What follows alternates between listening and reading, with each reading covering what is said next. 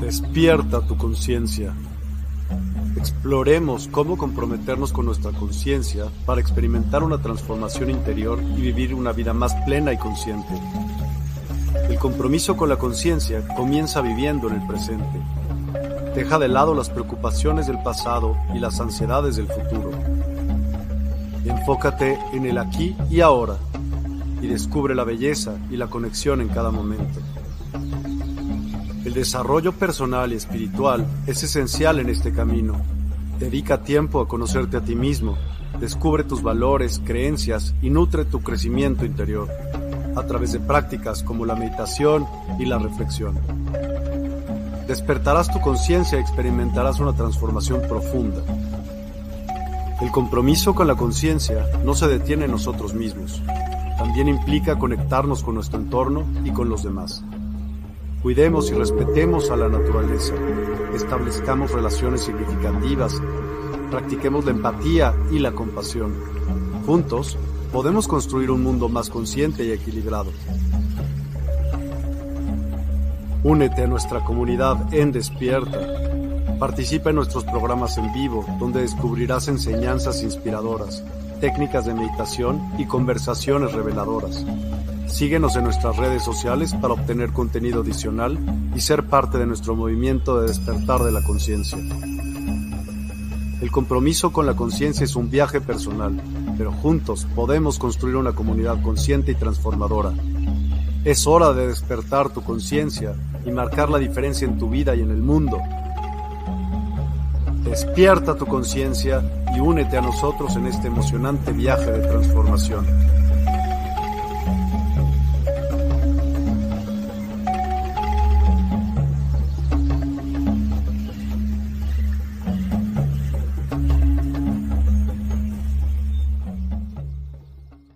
Hola, hola a todas y a todos, ¿cómo están? Muy, muy buenas noches. Hoy tenemos un programa fantástico, se van a divertir horrores, pueden preguntar, por favor háganlo. Eh, la invitada del día de hoy, que ahorita nos, nos platicará un poquito de ella, eh, pues es muy, muy eh, docta en el tema. Y bueno, no se diga más. ¿Cómo estás, Luz Dari? Muchas gracias por, por llegar a Despierta. Bienvenida.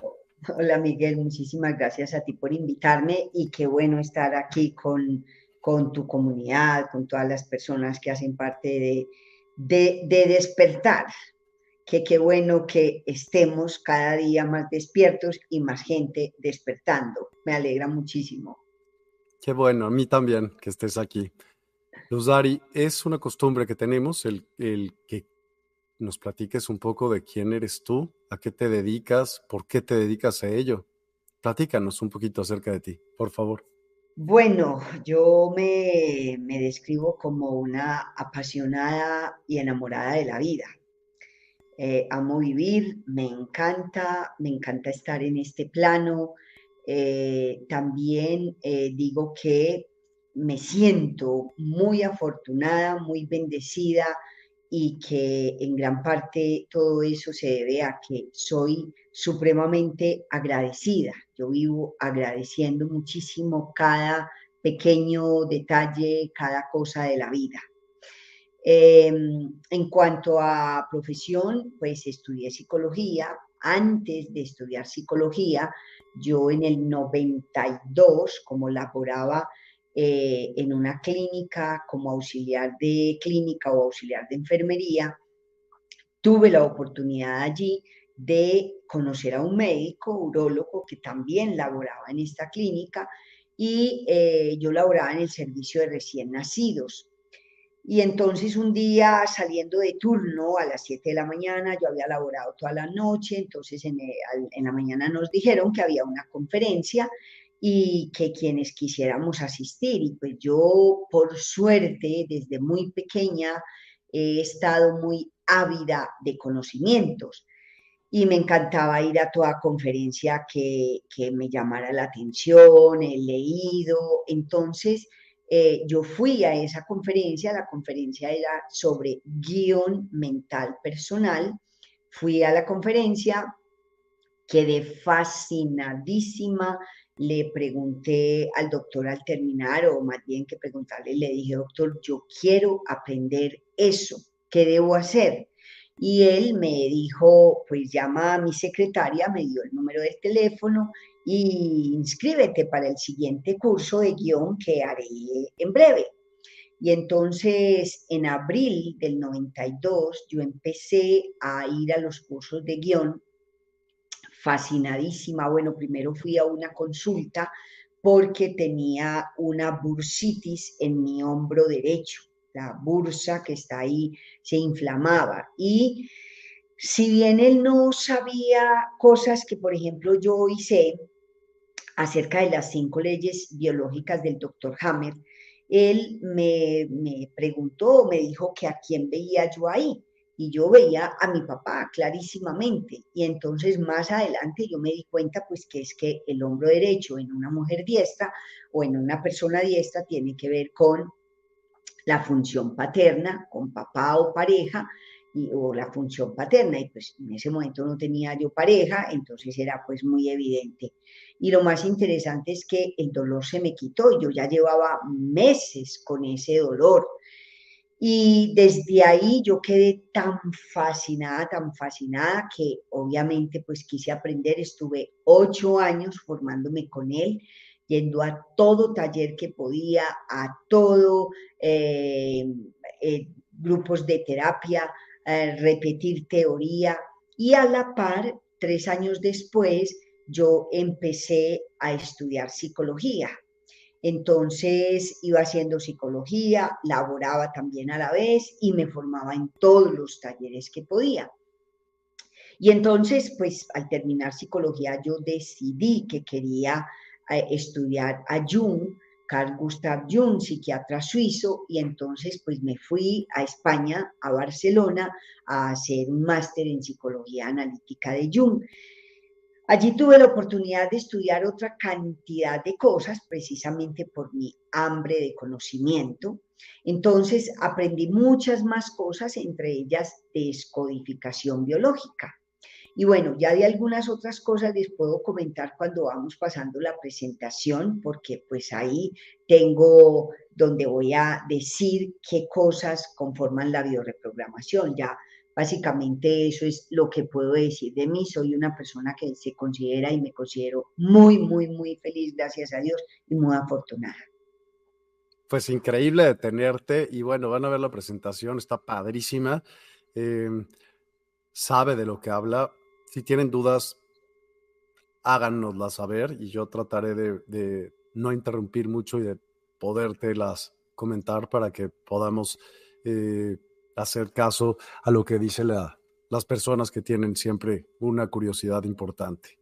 Así que, pues bienvenida de nueva cuenta y quieres que ya comencemos con la presentación en este mismo instante. Sí, sí, Listo.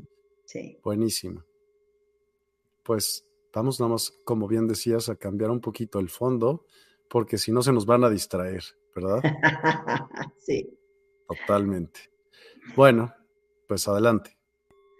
Bueno, entonces eh, pasa la siguiente. Yo ahí en la siguiente estaba comentando un poquito de, mi, currículum, sí, un poco. entonces, yo que enseguida les mostraré cómo fue que hice para integrar una cantidad de cosas para eh, llamarlo bioreprogramación, ¿sí? Entonces, eh, me formé, hice primero psicología, después el máster en psicología analítica, después me formé en descodificación biológica, luego en cinco leyes biológicas, eh, bueno, una cantidad de cosas, me formé en PNL con John Grinder y con el doctor Edmundo Velasco, después hice otra formación con Richard Bandler, en fin, una cantidad de cosas. Si quieres, pasa a la siguiente. Claro. Y entonces ahí tenemos que eh, en, en, la presentación tenemos que, como les dije yo inicialmente, me formé en teoría de guion mental personal. En el primer día de clases con Eric, así le llamo a mi maestro, el doctor Erinulfo Londoño Correa, eh, él habló de Jung, un psiquiatra suizo fascinante, es impresionante, y entonces él dijo algo de Jung que a mí me fascinó, yo con eso quise inmediatamente ir a, pues hacer psicología para formarme y hacer un máster y eso fue lo que fui a hacer a, España. Entonces él integró, integró eh, la hipnosis de, Milton Erickson, eh, la terapia familiar de Virginia Satir, la terapia de la Gestalt de, Fritz Perls, el análisis transaccional de Eric Berne, aquí estamos hablando de prácticamente todos psiquiatras, ¿sí? la única que no es psiquiatra es Virginia Satir, que es eh, terapeuta familiar. Entonces, él creó la teoría de guion y obviamente también le incluyó la, PNL de John Blinder y Richard Bander.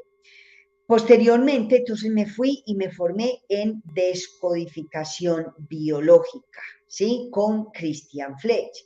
Y más adelante, entonces Christian Fletch pues integró en la descodificación el transgeneracional, los ciclos celulares memorizados, el proyecto y sentido de Mark Frechet y las cinco leyes biológicas del Dr. Hammer.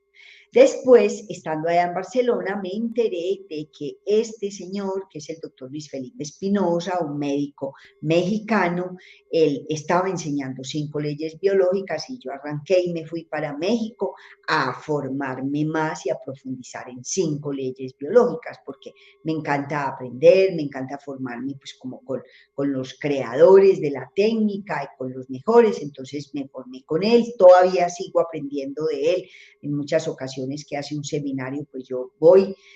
Y también con eh, Luis Martínez, que es eh, el creador de la terapia regresiva reconstructiva. ¿Yo qué hice? Yo no he inventado nada. Además, yo pienso que todo ya está inventado. Falta que nosotros como que lo descarguemos de ahí, de la nube, de la nube del universo, ¿sí? Entonces, yo integré toda la sabiduría de todas estas personas, los conocimientos, y lo llamé bioreprogramación. ¿Sí? Entonces, eh, yo iré hablando aquí un poco y pues tú me dirás las preguntas o me harás preguntas. Entonces yo iré diciendo un poco de, de como unas pinceladitas de lo que es la bioreprogramación. Bio pues porque viene de biológico y de vida y reprogramar, porque es que es, yo debo cambiar el programa que ya hice en mi mente inconsciente, ¿sí? Para poder vivir de una manera diferente. Y entonces reprogramo y también le pongo, ahí está la palabra amar y, acción, ¿sí? Entonces es muy, muy completa como podemos ver. Entonces eso es lo que yo hice para para hacer la bioreprogramación y me dedico a enseñarla, a formar bioreprogramadores que por suerte hay en muchos países de Europa, sí puedo decir que hay en Bélgica, en Noruega, en Suiza, en Francia, en Alemania, en Holanda. Tengo una persona que se está formando en este momento, en España, eh, en fin, en muchos sitios. Y en Italia también y hay personas en México que se han formado en bioreprogramación, en Estados Unidos hay mucho latino que se ha formado, aquí en Colombia también. Entonces, a eso me dedico, a enseñar bioreprogramación, a enseñar teoría de guion mental personal de la que voy a hablar dentro de un ratito y a vivir lo mejor posible. Así que si quieres pasa la otra. Claro, te quisiera preguntar, ¿qué es necesario para vivir? ¿El solo hecho de respirar es vivir? Eh, el solo hecho de respirar, yo diría que es sobrevivir, ¿sí? Para mí es, solo, es sobrevivir. De hecho, de hecho, si solo respirásemos y nosotros como terrícolas, eh, pues necesitamos el oxígeno, que entonces respiramos oxígeno, necesitamos agua, ¿cierto? Y necesitamos alimento. Y si no tenemos el alimento o si lo teníamos y pensamos que nos va a faltar, que va a ser muy difícil, que la persona se quedó sin empleo, fácilmente hace una enfermedad porque esa es la respuesta biológica que hace el organismo, ¿cierto? Entonces puede hacer una masa en el hígado, ¿sí? Porque es, me va a faltar el alimento, entonces tengo que hacer masa para ser más eficaz a la hora de almacenar alimento. Entonces, bueno, si sigo con la presentación, eh, entonces me gusta hablar de la totalidad que somos nosotros. Entonces somos seres integrados por esencias que son energías. Y el hecho de que, de que somos esencias que son energía, pues ya nos habla de que la energía es lo que tiene la capacidad de obrar y de producir cambios. Nosotros somos energía y estamos produciendo energía constantemente. Siguiente. ¿Producimos energía o la transformamos? Somos energía, somos, energía, como somos vibración y todo es vibración, digamos que somos energía condensada, ¿cierto? Porque Cierto. nos podemos tocar, somos materia. Entonces, y como somos energía, pues tenemos la capacidad de obrar y producir cambios, de hacer cambios, ¿sí? Entonces, nosotros estamos conformados básicamente por seis esencias energéticas que son los pensamientos y sabemos que los pensamientos son una energía supremamente poderosa, ¿sí? Supremamente poderosa. De hecho, si, si nosotros revisáramos más nuestros pensamientos, nos cuidaríamos mucho más de cuáles son los pensamientos que nos habitan. ¿Sí? Ojalá fuésemos conscientes de cuáles pensamientos nos habitan. Ojalá fuésemos conscientes y estuviésemos cambiando nuestros pensamientos, porque son una energía supremamente poderosa, ¿sí? Que lamentablemente muchas veces no controlamos, ¿cierto? Y que, y que dejamos que, que nuestra mente se llene más bien de, de, pensamientos basura, de pensamientos de queja, de pensamientos de drama. Híjole, pero no es nada más dejamos, estamos invadidos de ellos en, ah, por todos lados estamos invadidos. Lo que pasa es que también de alguna manera podemos seleccionar, ¿cierto? Yo puedo seleccionar, por ejemplo, yo puedo seleccionar apagar la tele o yo, nunca la enciendo, ¿cierto? Aquí hay una tele hace muchos años que nunca se enciende. Entonces yo puedo elegir eso, yo puedo elegir no estar pegada al celular bien va a ver y pasando y pasando y pasando, porque es que además entonces genera una adicción en mi cerebro, que es que el cerebro le gusta el sonido, el movimiento y el color. Entonces estar ahí pegado el celular, pues eso estamos contaminándonos más, diría yo. Obvio. Mm. entonces, otra de las esencias o energías es la energía sentimiento, sí, que es una energía de hecho, de hecho, a mí me encanta decir, nosotros estamos produciendo, todo el tiempo estamos produciendo amor, por ejemplo, si queremos. E igualmente hay gente que está más eh, eh, sintiendo sentimientos no sanos. De ello voy a hablar ahora un poquito de los sentimientos, ahí más adelante, ¿sí? Entonces también, siguiente, tenemos eh, somos movimiento, nosotros nos movemos, de hecho yo en este momento me muevo, ¿cierto? Y además de que somos movimiento y somos esa energía y esa capacidad de movernos con los sentimientos y los pensamientos, también generamos movimiento a nuestro interior y eso hace que se genere una química ¿sí? Una química. Entonces, por ejemplo, eh, eh, hay personas que están odiando y que solo saben tener pensamientos de rencor, de resentimiento, de odio, etcétera, etcétera, pues el movimiento que se produce y la química que se produce a nivel interno en su organismo va a ser un movimiento para, por ejemplo, hacer un mal aliento, ¿sí? Por ejemplo, porque la persona está odiando, está resentida, está sintiendo cosas feas. Entonces, tenemos, hay tres esencias que son energías, pensamiento, sentimiento y movimiento. Otra de ellas es la energía comunicación. Nosotros somos seres comunicadores, nos comunicamos. Y la comunicación es otra energía, ¿sí? Entonces nos comunicamos de, de mí hacia afuera y también a nivel interno. Y otra de las esencias o energías es la energía ambiente. Sin el ambiente, el cual nosotros podemos modificar, ¿sí? que lamentablemente ahora se modifica para mal y para hacer mucho daño. Sin embargo, pues toda la vida el ser humano ha modificado el ambiente. Entonces, por ejemplo, pues, pues terraformar. ¿Te, te, te, refieres a eso? Terraformar para poder eh, soportar las inclemencias del medio ambiente. Exacto, entonces primero pues estaban en las cuevas, ¿cierto? Y entonces, eh, porque hay que, hay que sobrevivir y pues la inclemencia del frío, del calor y tal, pues necesitan resguardarse. Ya luego se fueron construyendo viviendas que se adapten y nos vamos adaptando. Que hace mucho calor, pues se hace la, el aire acondicionado. Que hace mucho frío, pues se crea la, eh, la calefacción y así. Y la otra energía es la energía simbolismo. La energía de los símbolos es supremamente poderosa y además de eso, nuestro, nuestro, nosotros entendemos más fácil en símbolos que, o sea, es más fácil ver el, el, la imagen de, algo que dice pare, ¿cierto? No lo dice. Es más fácil y más rápido nuestra mente para entender eso que leer pare, ¿cierto? Absoluto, sí. Entendemos símbolos. De hecho, a mí normalmente me gusta mucho, y ahí no tenemos esa diapositiva, pero la voy a decir, ¿sí? Mm.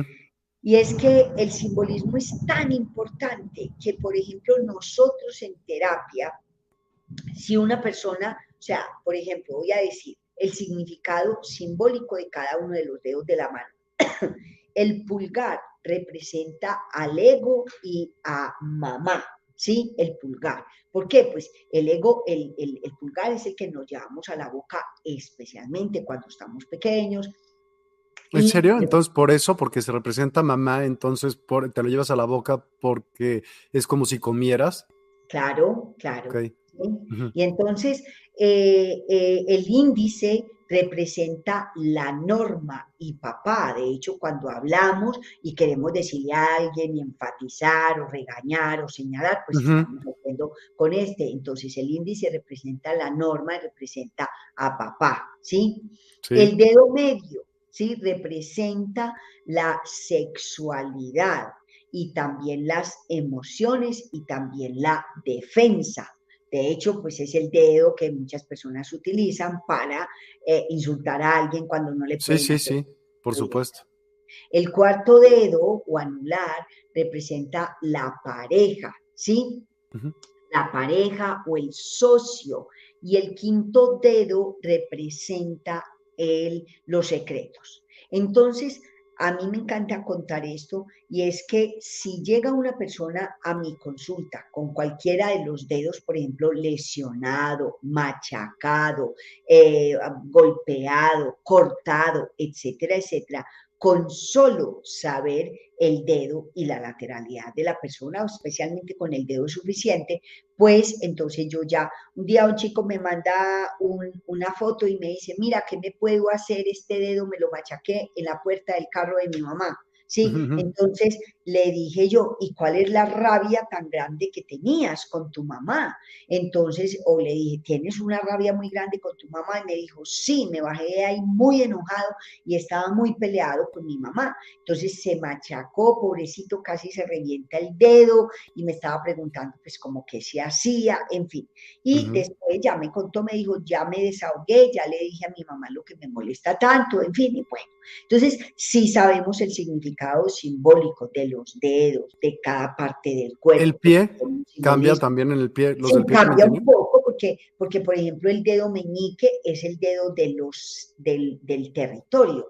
Eh, eh, cuando hay un conflicto de territorio, la persona no sabe, pero se levanta uno por la noche y de repente, ¡pum!, se, se choca con algo, con la mesita de noche, con la cama, con la puerta y se lastima justo el dedo más pequeño. ¿Cierto? Ese es el que normalmente nos lastimamos. Entonces, ¿ahí qué hacemos? Buscamos cuál es el conflicto que la persona tiene en su territorio.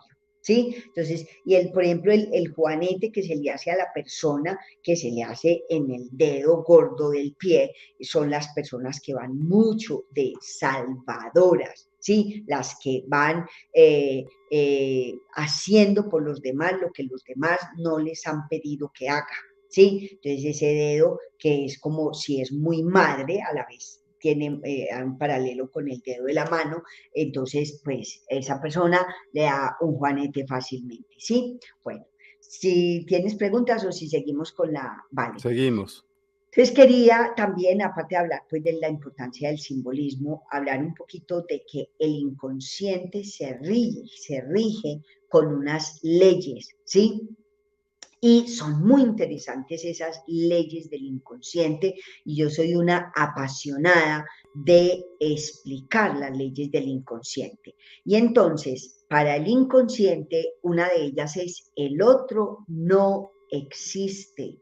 ¿Qué quiere decir todo soy yo para el inconsciente? Voy a ponerte un ejemplo. Entonces una persona me decía que estaba muy enojada con su marido, que el marido como que no reaccionaba, como que había que empujarlo para que actuara, que el marido, eh, que ella se quedaba sorprendida, que porque es que se había perdido la hija, una adolescente, y se les había perdido en un pueblo, y que él nada que reaccionaba, que qué pasaba, en fin. Y entonces, pues yo le digo, posiblemente o muy posiblemente es el que, ese es el que tú necesitabas de manera inconsciente, ¿cierto? Entonces, este de el otro no existe es que el otro me muestra, me muestra lo que yo debo sanar.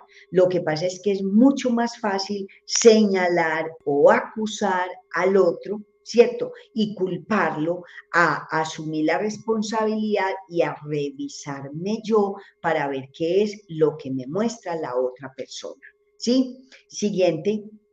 Otra de las leyes del inconsciente es que para el inconsciente el tiempo no existe. Y yo le enseño a los estudiantes de Biorepro, con esta ley es súper importante y nos sirve muchísimo conocerla porque es lo que nos permite ayudar o es lo que nos permite hacer la terapia teniendo muy presente esto, que es que la, la persona o todos en un momento dado podemos traer un recuerdo de cuando estábamos pequeños, traerlo al día de hoy y sanarlo aquí ¿sí? Y también yo puedo crear una solución en mi futuro y traerla a este momento. Entonces, esa ley del inconsciente, para el inconsciente el tiempo no existe, es maravillosa. Otra de las leyes es real, imaginario, simbólico y virtual. Es lo mismo para el inconsciente. Y aquí para esta comunidad, en este instante, eso no estaba planeado, se me acaba de ocurrir, por ejemplo, decir que yo, por ejemplo, miro muchísimo lo que la gente se pone, en, eh, que tiene escrito en sus camisetas, ¿sí? en sus chamarras, en sus camisetas, en sus polos, como le dicen en los diferentes países. ¿sí? Entonces, yo lo miro muchísimo. Yo hace poco fui a una, a una terapia para mí, pues, pero era un tema grupal, en fin. Y entonces eh, había una chica que tenía una, un, suéter puesto, ¿sí? Y entonces ahí decía, just breathe, ¿sí? Simplemente respire. Y entonces le digo yo a ella, ¿tú sabes lo que dice ese suéter que tienes? Y me dice, no, me lo prestó fulanita. Yo, mm. ah, ya. Y luego me di cuenta que ese mensaje era para mí, ¿sí? Para mí. Entonces, pero voy a ir un poco más allá con esto. Muchas personas llevan en su ropa escrito una serie de cosas que ni siquiera saben qué dice, porque está en inglés y no saben inglés, entonces de pronto a veces tienen frases que son de me quiero morir o muérete o, odio o yo soy un odiador, etcétera, etcétera. Sí, y la gente no sabe y el inconsciente va grabando eso, ¿cierto? Lo mismo que si los tatuajes, que una cantidad Pero si tú no entiendes cómo el inconsciente entiende lo que tú no entiendes. Porque, ah, bueno, porque muchas veces lo tienen en, en, en, su idioma, ¿sí? Sin embargo, ah, es que me gustó, te voy a poner... Ni, se, ni se dieron cuenta que decía. Sí, llegó un chico con un tatuaje aquí, ¿sí? Todo el cuello, digamos, eh, tatuado.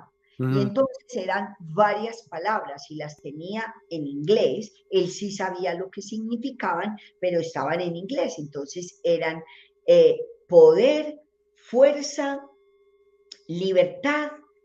Eh, creo que eran esas tres o tal vez cuatro, no recuerdo bien. Y él tenía eso grabado y era justo de lo que él carecía, ¿sí? De eso era de lo que más carecía, de libertad, porque él se creía muy libre porque tenía una novia oficial y otra, y un amante, pero era muy, muy, eh, en realidad estaba muy, digamos, tomado por ellas, ¿sí? Por ambas. Entonces era menos libre que cualquiera que solamente tiene una, ¿sí?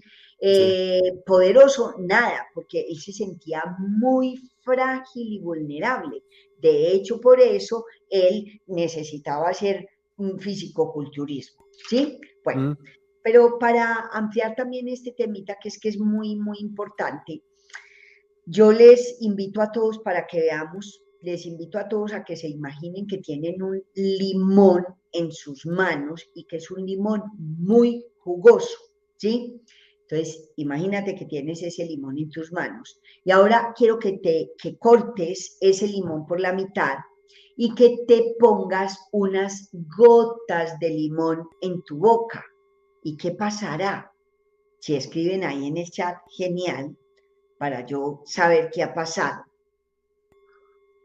No quieres que te diga yo, porque si no voy a arruinar el chat. puedes decirme. Pues vas a salivar vas a salivar, exactamente. ¿Y dónde está el limón? ¿Cierto? No está, pero para la cabeza sí está. Exacto, solamente nos lo imaginamos y con solo imaginarlo, para el inconsciente inmediatamente da una respuesta que es biológica, ¿sí? Biológicamente necesitamos salivar más para pasar ese ácido, ¿sí? Entonces el, inconsciente nos da esa, esa respuesta. Siguiente, me supo el limón. Eh, el inconsciente es inocente, ¿sí? Y entonces esta es una ley que es muy interesante. El inconsciente es inocente. ¿Y esto qué quiere decir? Que eh, yo le puedo dar una solución imaginaria al inconsciente y el inconsciente se la cree. Yo le puedo decir, imagínate que ahí está tu mamá o tu papá que viene, te defiende, que te da el abrazo y la persona se lo imagina, ¿sí? Y eso le sirve para sanar incluso, ¿sí? Siguiente.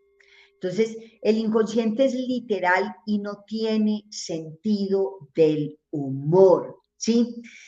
Entonces, con lo de es literal y no tiene sentido del humor, las bromas, ¿sí? Las bromas son una cosa que puede llegar a hacer muchísimo daño. ¿Por qué? Porque a una persona le pueden decir, no te rías que me vas a rayar el suelo, porque le dicen esto a una persona que tiene los dientes, dientes muy hacia adelante ah. y con eso la traumatizaron para la vida y es una persona que le costaba muchísimo reírse, una mujer súper bonita, pero como tenía en su inconsciente ese mensaje, el inconsciente no tiene sentido del humor, entonces hacerle una broma, estos días vi por ahí que en una, que en una boda, en la boda, el novio, cuando le preguntan que si, se, que si acepta casarse con ella, él le dice que no. Yo, yo inmediatamente... En la iglesia. Se, ya, ya con eso, esa, es, ese instante que ella vivió con esa broma, porque él después dice, ah, ella, ella le dice, ¿de verdad? Yo, yo no sé cómo no se rompió a llorar porque es que eso fue en el altar. Y entonces con eso, yo estoy convencida que con eso ese matrimonio lo que dura es muy poquito. ¿Por qué? Porque para el inconsciente eso le quedó ahí.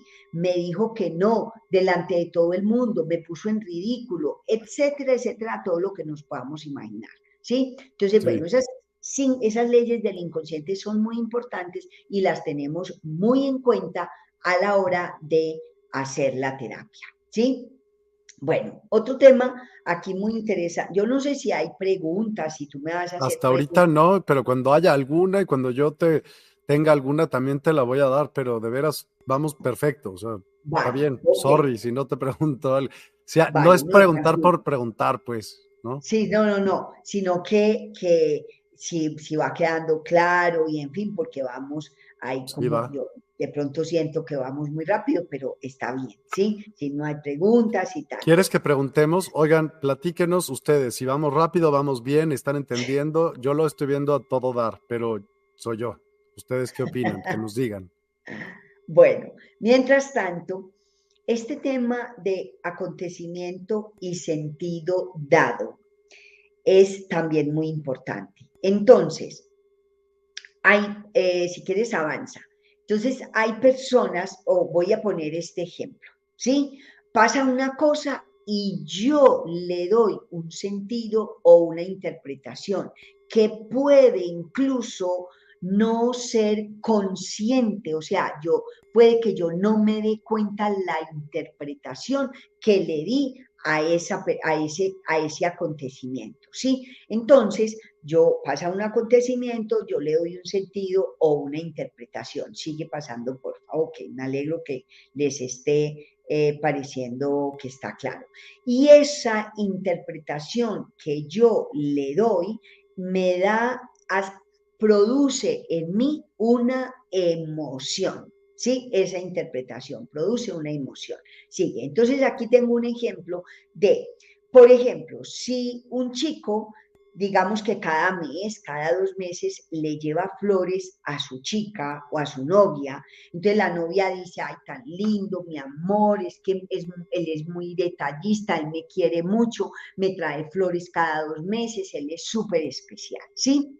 ¿Mm? Sin embargo, si es una, una, el marido que de pronto siente que su relación se le está dañando porque él, no es nada detallista y entonces la esposa le dio un ultimátum y le dice, mira, es que para mí es muy importante que tú seas detallista, tú nunca me dices que me amas, en fin. Entonces el hombre se va a terapia psicológica y allá le dice, no, usted la tiene que reconquistar, empiécele a llevar flores, invítela a salir, no sé qué. Si es el marido el que aparece de repente con un ramo de flores, ¿qué va a pensar la esposa? ¿Sí? ¿Qué me dirías tú? ¿Qué va a pensar? Que algo hizo. Que algo hizo, exactamente. Ah, ahora qué habrá pasado, tendrá otra, etcétera, etcétera. Entonces, es el mismo acontecimiento. Cada quien le da un sentido o interpretación y eso me da una emoción. Y voy a poner otro ejemplo siguiente. Voy a poner otro ejemplo que eh, este es una persona que llega, una mujer que llega con ese tatuaje en su tobillo izquierdo.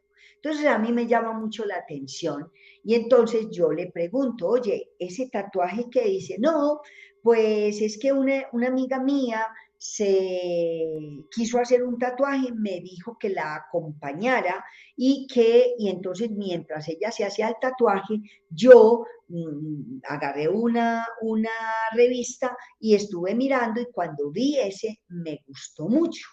Y entonces le digo yo, quiero que eh, recuerdes qué fue lo que pensaste en ese momento cuando quisiste hacer ese tatuaje. Y dice, ah, cuando yo vi ese tatuaje, dije, le voy a ayudar a Jesucristo a cargar con los pecados de la humanidad. Y yo, ay, pues, tan amable esta que dos mil años después le quiere ayudar a Jesucristo a cargar con los pecados de la humanidad. Y entonces yo indago un poco más y resulta que ella cuando estaba muy jovencita o, casi niña todavía, ella se da cuenta que su mamá se había practicado un aborto en algún momento de su vida. Entonces ella inmediatamente pensó, mi mamá es una pecadora. Añitos, pasan unos cuantos añitos y se da cuenta que una de sus hermanas también se había hecho un aborto. Y ella se dice a sí misma, mi hermana es una pecadora. Y pasan unos poquitos años, ella ya es una jovencita, 18, 20 años, se embaraza y también hace lo mismo. Mm. ¿Qué, ¿Cuál era entonces los pecados de quienes que ella le quería ayudar a cargar a Jesucristo? No son los de la humanidad, los suyos. Son su clan femenino, ¿sí? Por eso el tatuaje en el tobillo izquierdo. Entonces es muy importante ¿sí? saber, eh, pues tener en cuenta esto. Entonces, todos le damos un sentido, una interpretación a cada acontecimiento. Y eso, ese sentido o interpretación que yo le doy, me va a llevar muy posiblemente o va a llevar a la persona a enfermar o a hacerse cierta película o a vivir de cierta manera, ¿sí? Bueno, eh, siguiente. ok, ahora vamos a entrar en un tema, ya les comenté un poquito como lo que, lo que conforma a la bioreprogramación y algo más son las, las cinco leyes biológicas del doctor Hammer. Dale. Entonces, aquí tenemos en la siguiente diapositiva al doctor Rilke der, Hammer, ¿sí? Eh, entonces... Em, ¿Por qué izquierdo? Preguntó Gabriela Sánchez. Porque, porque el izquierdo representa la parte femenina y el derecho el masculino, ¿sí? El clan masculino a la derecha y el clan femenino a la izquierda. Entonces, por eso no es azar donde se hizo el tatuaje, ¿cierto? Mm. Eh, y uno dice, pero ella ni siquiera lo pensó, simplemente el inconsciente es el que hace que ella eh, lo haga justo en el izquierdo, ¿sí? Entonces, yo miro muchísimo los tatuajes y bueno, ese lenguaje simbólico. Entonces, aquí tenemos al doctor Rilke Hammer, que eh, él ya trascendió en el 2017, lamentablemente, eh, dio un gran legado para la medicina y él, eh, lo que le sucedió siguiente fue que en el 78 asesinan a uno de sus hijos, muy joven, eh, un, señor heredero de la corona de Saboya, entonces él, dispara para un barco y allá hiere a Dirk en una pierna y eh, después de que Dirk muere, Hammer hace un cáncer de testículo y su esposa también hace un cáncer en aparato reproductor. Entonces, él empieza a investigar muchísimo más qué es lo que pasa, por qué eh, una, una eh, ¿qué tiene que ver? Si ellos estaban jóvenes, si ellos eh, tenían una vida tranquila, cómoda, ambos médicos eran muy altruistas, muy generosos, y, y qué tiene que ver la muerte de nuestro hijo con que dos personas jóvenes hayamos hecho un cáncer, y además de eso no lo hicieron en cualquier parte, lo hicieron en el aparato reproductor, ¿cierto? Sí.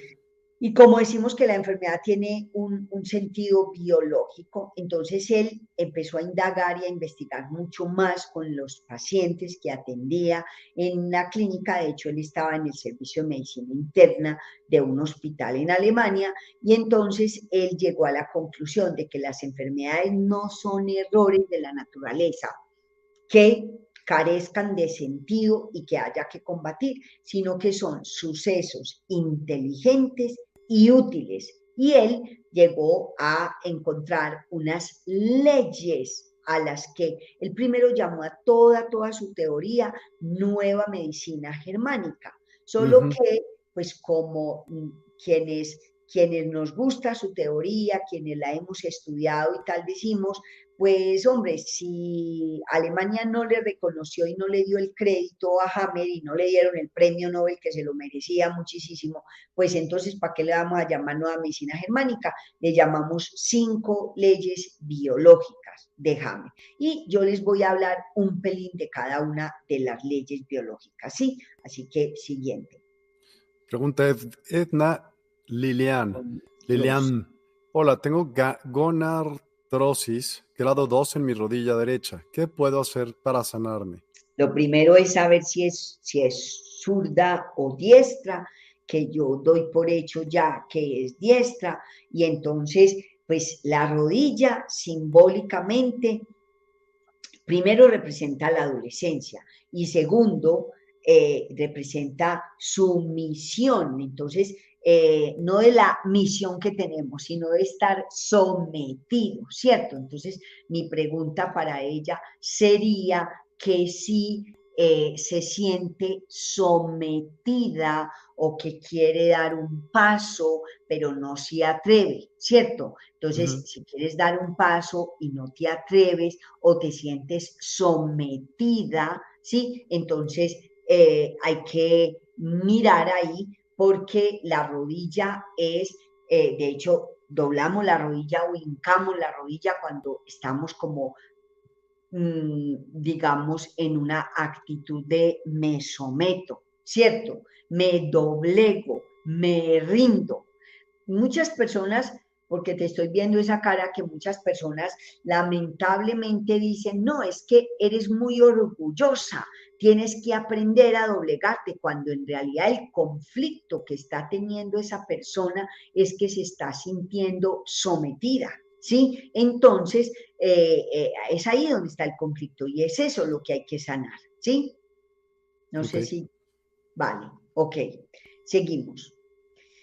Entonces, eh, toda enfermedad tiene un sentido biológico. De hecho, de eso es de que ah, de lo que habla eh, la quinta ley biológica. Sí, bueno, ah, voy a responder a esta pregunta que si eres ambidiestro eh, es lo mismo. No, lo que pasa es que la las personas ambidiestras. Un ambidiestro sería alguien que sea capaz de escribir con las dos manos a la vez.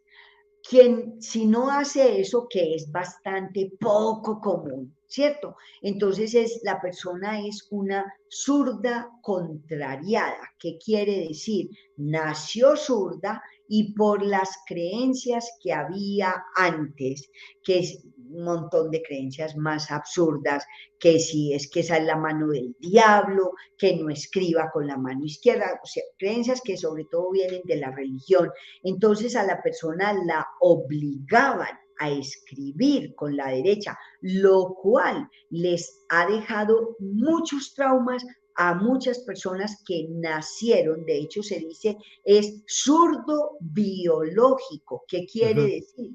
Que nació zurdo o zurda y le obligaron a escribir con la mano derecha y entonces pues mm, se considera ambidiestro. Pero no, lo que tenemos en cuenta es lo biológico, o sea, cómo nació, nació zurdo, porque además es que eh, la elección de zurdo o, diestro la hacemos en el día 17 de la gestación, ¿sí? En el día 17, o sea que eso ya está elegido desde allá. ¿En serio? Pues, ¿Con cuál vas a escribir en el día 17 de la gestación? Sí, se, se, decide la, la, o se da la lateralidad, ¿sí? Ahí se da la lateralidad. Bueno, entonces para Edna que dice, ¿y cómo puedo sanarme? ¿Cómo puedo dejar de sentirme doblegada? ¿Cierto?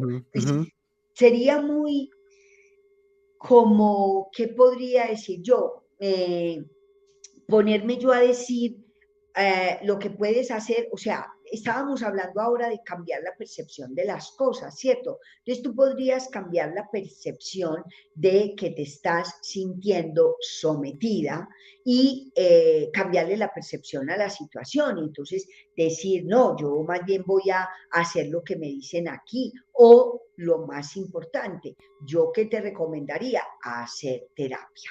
¿Sí? Porque todos necesitamos terapia, porque todos hemos tenido más o menos traumas, porque hemos vivido situaciones difíciles y casi que te puedo asegurar que si lo estás viviendo hoy día es porque en tu infancia, en perdón, en tu adolescencia también te sentiste sometida. Entonces, ¿qué pasa? Se va eh, repitiendo para poder que el inconsciente nos está dando una solución de que lo sanemos, de que, de que vamos allá a cuando era, cuando se instauró el conflicto o el problema y, y, entonces sanarlo. ¿Qué tipo de terapia? Pues yo hago bioreprogramación, esa es la terapia que yo les recomiendo y que ahora dentro de un momentito miraremos un poquito qué es lo que hacemos cuando encontramos un conflicto o enfermedad. ¿Sí?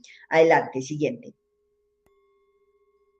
Entonces, eh, el sentido biológico de, la enfermedad es que el inconsciente biológico, yo hago mucho énfasis en esa palabra, porque ante una situación, conflicto, el que sea, ¿sí? El que sea, yo no tengo que pensar, como no solucioné este tema, me va a doler la cabeza. No, yo no lo tengo que pensar. El inconsciente biológico se ocupa. Entonces, un órgano codifica el problema y se ocupa de él y convierte el estrés general que yo pueda sentir en todo mi cuerpo en un estrés local. ¿Qué quiere decir local? Va a ser el hígado o va a ser los riñones o va a ser la vejiga o va a ser el corazón o va a ser los pulmones los que van a presentar el síntoma o el cambio para que le prestemos atención. ¿Sí? Entonces, es muy importante saber que toda llamada enfermedad tiene un sentido biológico, que esa es la quinta ley de Hammer. Siguen, por favor. Bueno, les voy a hablar un poquito de las cinco leyes biológicas de Hammer. Entonces, la primera ley de Hammer dice, tiene tres criterios y el primer criterio es que antes de toda llamada enfermedad, siempre hubo un evento que fue dramático, inesperado. Yo no contaba con eso vivido en soledad, no sé cómo, cómo encontrarle solución, eh, estoy sola, me siento sola ante, ante esta situación y no le encuentro la solución. Entonces, dramático, inesperado, vivido en soledad y sin solución en el tiempo. Ese es el primer criterio de la primera ley de Hammer. El segundo criterio, siguiente, el segundo criterio tiene que ver con esa situación que yo viví, ese shock o biochoc, impacta de manera simultánea a tres niveles, a nivel de mi psique, a nivel del cerebro y a nivel de un órgano específico. A nivel de el cerebro, ¿qué pasa? Se produce algo que se llama focus de Hammer. Son unas eh, anillos concéntricos que se hacen en el cerebro, no en cualquier parte, sino en un punto específico que tiene que ver con el órgano que respondió ante el conflicto.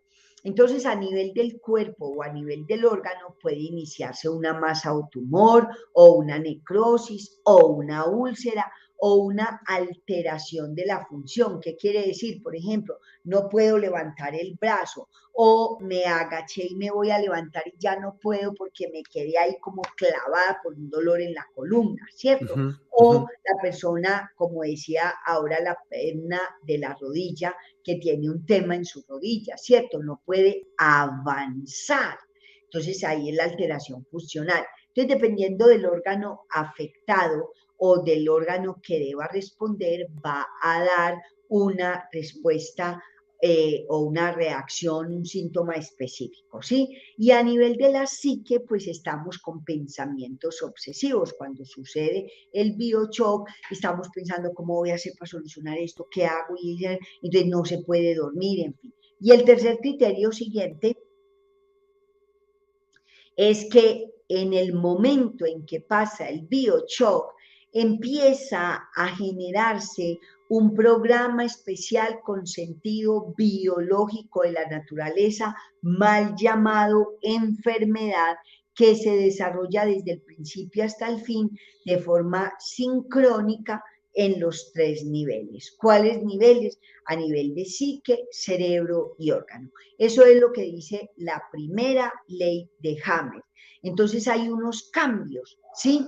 Y entonces si ya se soluciona el problema, se detiene la modificación de los tejidos, o sea, estaba creciendo una masa en el hígado, pero porque el Señor dijo, nos vamos a morir de hambre porque despidieron a muchas personas en la empresa, me despidieron a mí y yo no sé qué vamos a hacer, con qué vamos a comer.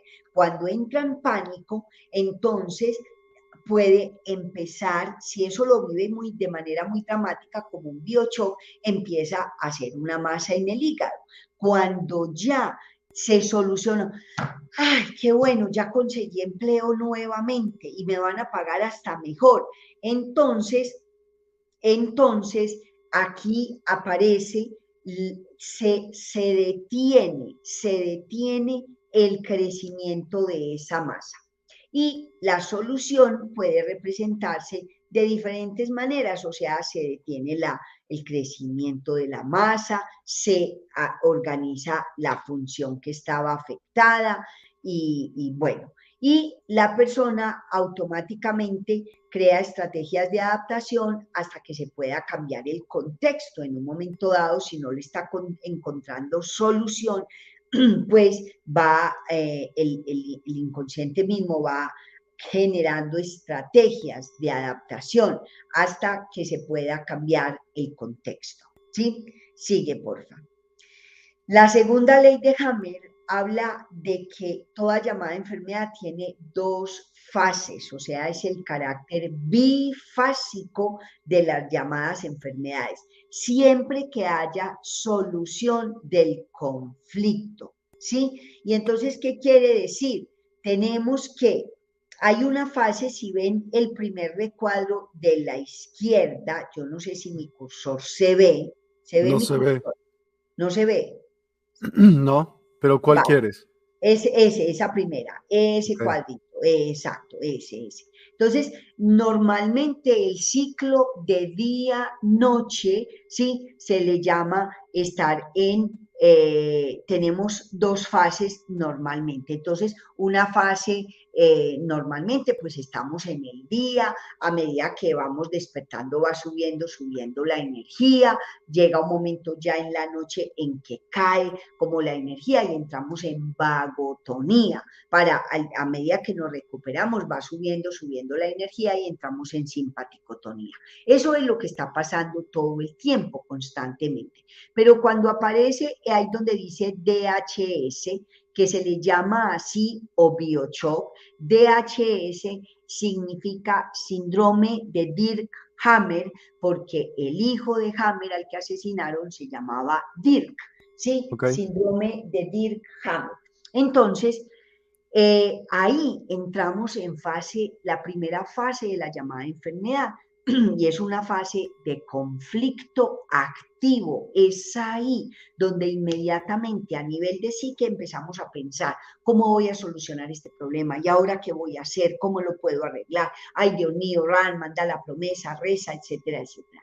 A nivel del cerebro se empieza a hacer en un lugar específico, se empieza a generar el foco de Hammer y a nivel del cuerpo hay un órgano que se va a ocupar del conflicto, ¿sí? Y luego, cuando ya Es el mismo que se enferma. ¿Cómo? Que sería el mismo órgano que, que resulte afectado si no puede solucionar el tema. Sí, mira, por ejemplo, una persona me dice eh, ayer, ay, tengo dolor de oído, me está doliendo el oído derecho, ¿sí? Y entonces yo le hago la pregunta. El oído derecho tiene que ver con no he podido atrapar un bocado de sonido, o sea, es algo que quiero escuchar, ¿sí? Quiero escuchar, pero no me lo dicen, entonces me está doliendo. Si fuera el izquierdo, es algo que escuché, que me está doliendo y de lo que me quiero deshacer. Entonces yo le pregunto, ¿y qué es lo que tú quisieras escuchar y no has escuchado? Y entonces ella me dice, eh, sí, eh, una conversación con mi marido y entonces yo quiero que él se disculpe, ¿sí? Y entonces, pues lo que no escuchaba o el bocado de sonido que no atrapaba era las disculpas por parte de su marido, ¿sí? Entonces, cuando ya resuelve esto, porque era una cosa pequeñita, pero cuando es un conflicto más grande, entonces esa primera fase, cuando ya termina y dice, eh, aquí habla de conflictólisis, sí, y, lo, y lo, el, otro recuadro donde están las dos partecitas naranjadas, ¿cierto? Que dice fase PCL, que es post-conflicto, ¿sí? La de PCLA.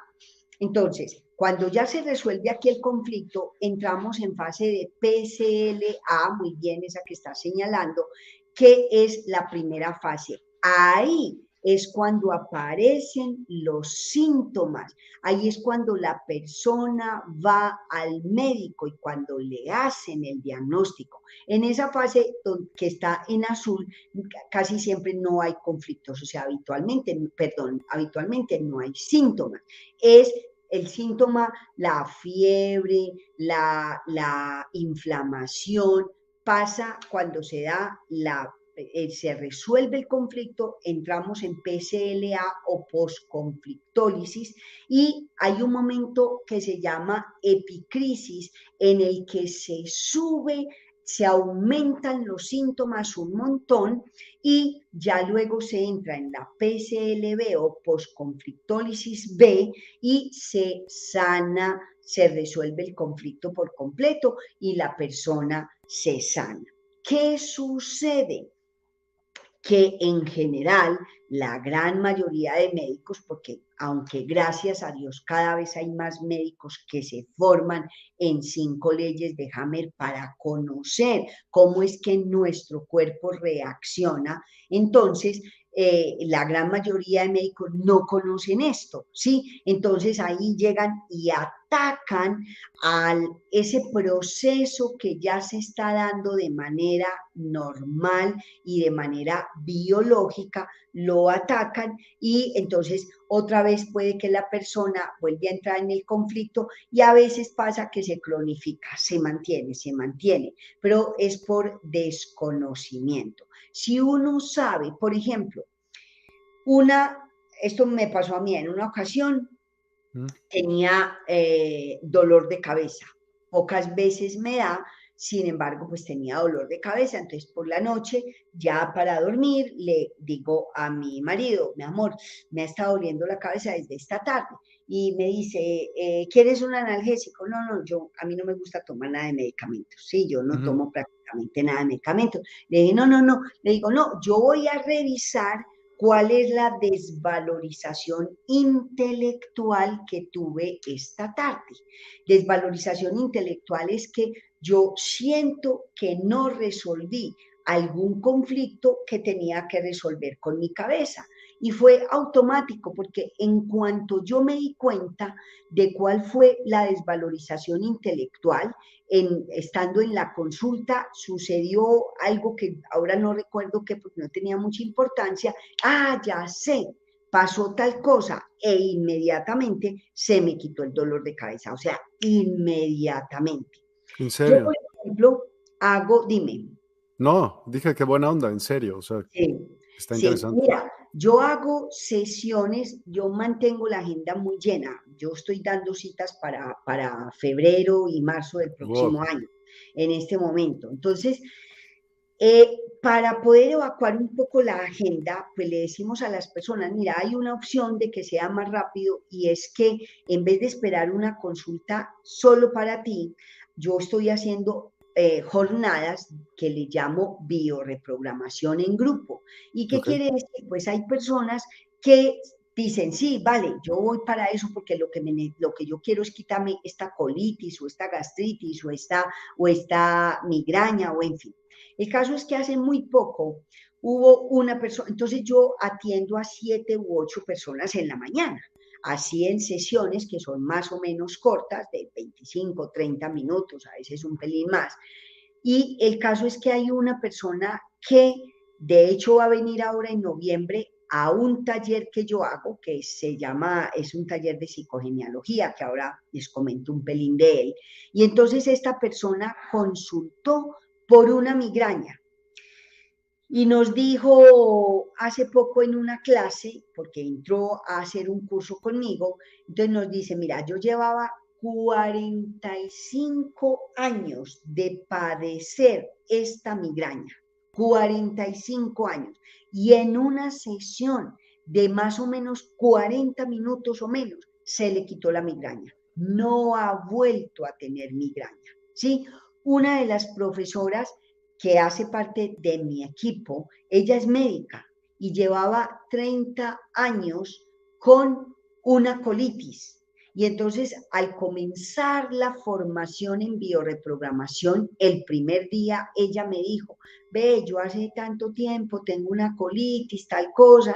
Ah, y le digo, tranquila, que mañana que hagamos una práctica o un ejercicio, yo muestre el ejemplo, yo te hago la terapia a ti. Y ella le contó, ella después, ella cuenta la historia y dice, y yo no me, yo no recuerdo si fueron en 23 o en 27 minutos, dice, en 23 minutos se me curó una colitis con la que yo llevaba sufriendo 30 años. ¿sí? Entonces, esto es posible gracias a qué? A conocer estas leyes de Hammer y a conocer que para cada situación hay un conflicto específico y que si nosotros encontramos ese conflicto, podemos ayudarle a la persona a que se sane mucho más rápidamente. Sí, hace poquito también una persona o mejor dicho, la persona primera que nos saludó hoy aquí en el chat, ella no se pierde ni un solo live bio, ella se formó en bioreprogramación y estando en la, es una mujer que tiene una artritis muy tremenda y ella tenía sus manos que casi ni las podía mover. hicimos una práctica en clase, sí, y ella por primera vez en muchísimo tiempo pudo empezar a mover sus manos así. Entonces, es una persona que me parece súper linda, todas las veces me saluda, que está en los chats, yo me acuerdo mucho de ella. Y entonces es factible y podemos sanarnos de muchas cosas, de una alergia, aunque la persona lleve muchos años con una alergia con la que sufren mucho, ¿sí? De una bronquitis. Mira, yo tuve un chico de ese, ese chico tenía 15 años cuando empezó a venir a mi consulta porque tenía una dermatitis atópica desde bebé con una dermatitis y 15 años, ¿sí? Y 15 años eh, ese niño sufriendo y cada rato lo tenían que hospitalizar porque no aguantaba el dolor en, su piel, en la espalda, en la cara, en los brazos, en el, en el tórax, por todas partes la dermatitis. Con ese chico necesitamos solamente tres sesiones para que se le quitara la dermatitis y se le los dermatólogos le pueden mandar cremitas que más o menos le hacen llevadera la enfermedad, pero no llegan a sanarse, mientras que aquí se sanan completamente. Yo, de hecho, el chico tenía una cuarta sesión para más adelante y cuando pues la asistente llamó a confirmarle, le dijo, no, es que él está muy bien, él no le volvió a, dar nada ni lo hemos tenido que volver a hospitalizar, entonces ya no necesitamos la cita. ¿Sí? Entonces, es, es, tan mágico que de hecho hay un dermatólogo que a mí me parece un ser, pues es un ser muy lindo y muy humilde, porque él quiso conocer de la bioreprogramación. Yo fui a otra ciudad de aquí de Colombia, donde una de las estudiantes también organizó eh, que yo fuera a hacer bioreprogramaciones en grupo cuando las hacía solo de manera presencial. Y fue este señor, y él es una eminencia, es excelente y es el mejor allá en esa ciudad excelente dermatólogo. Sin embargo, él no había logrado que una hija suya se sanara de una dermatitis, ¿sí? Y esta chica, entre una y la segunda sesión, le bajó muchísimo y fue una sesión de grupo.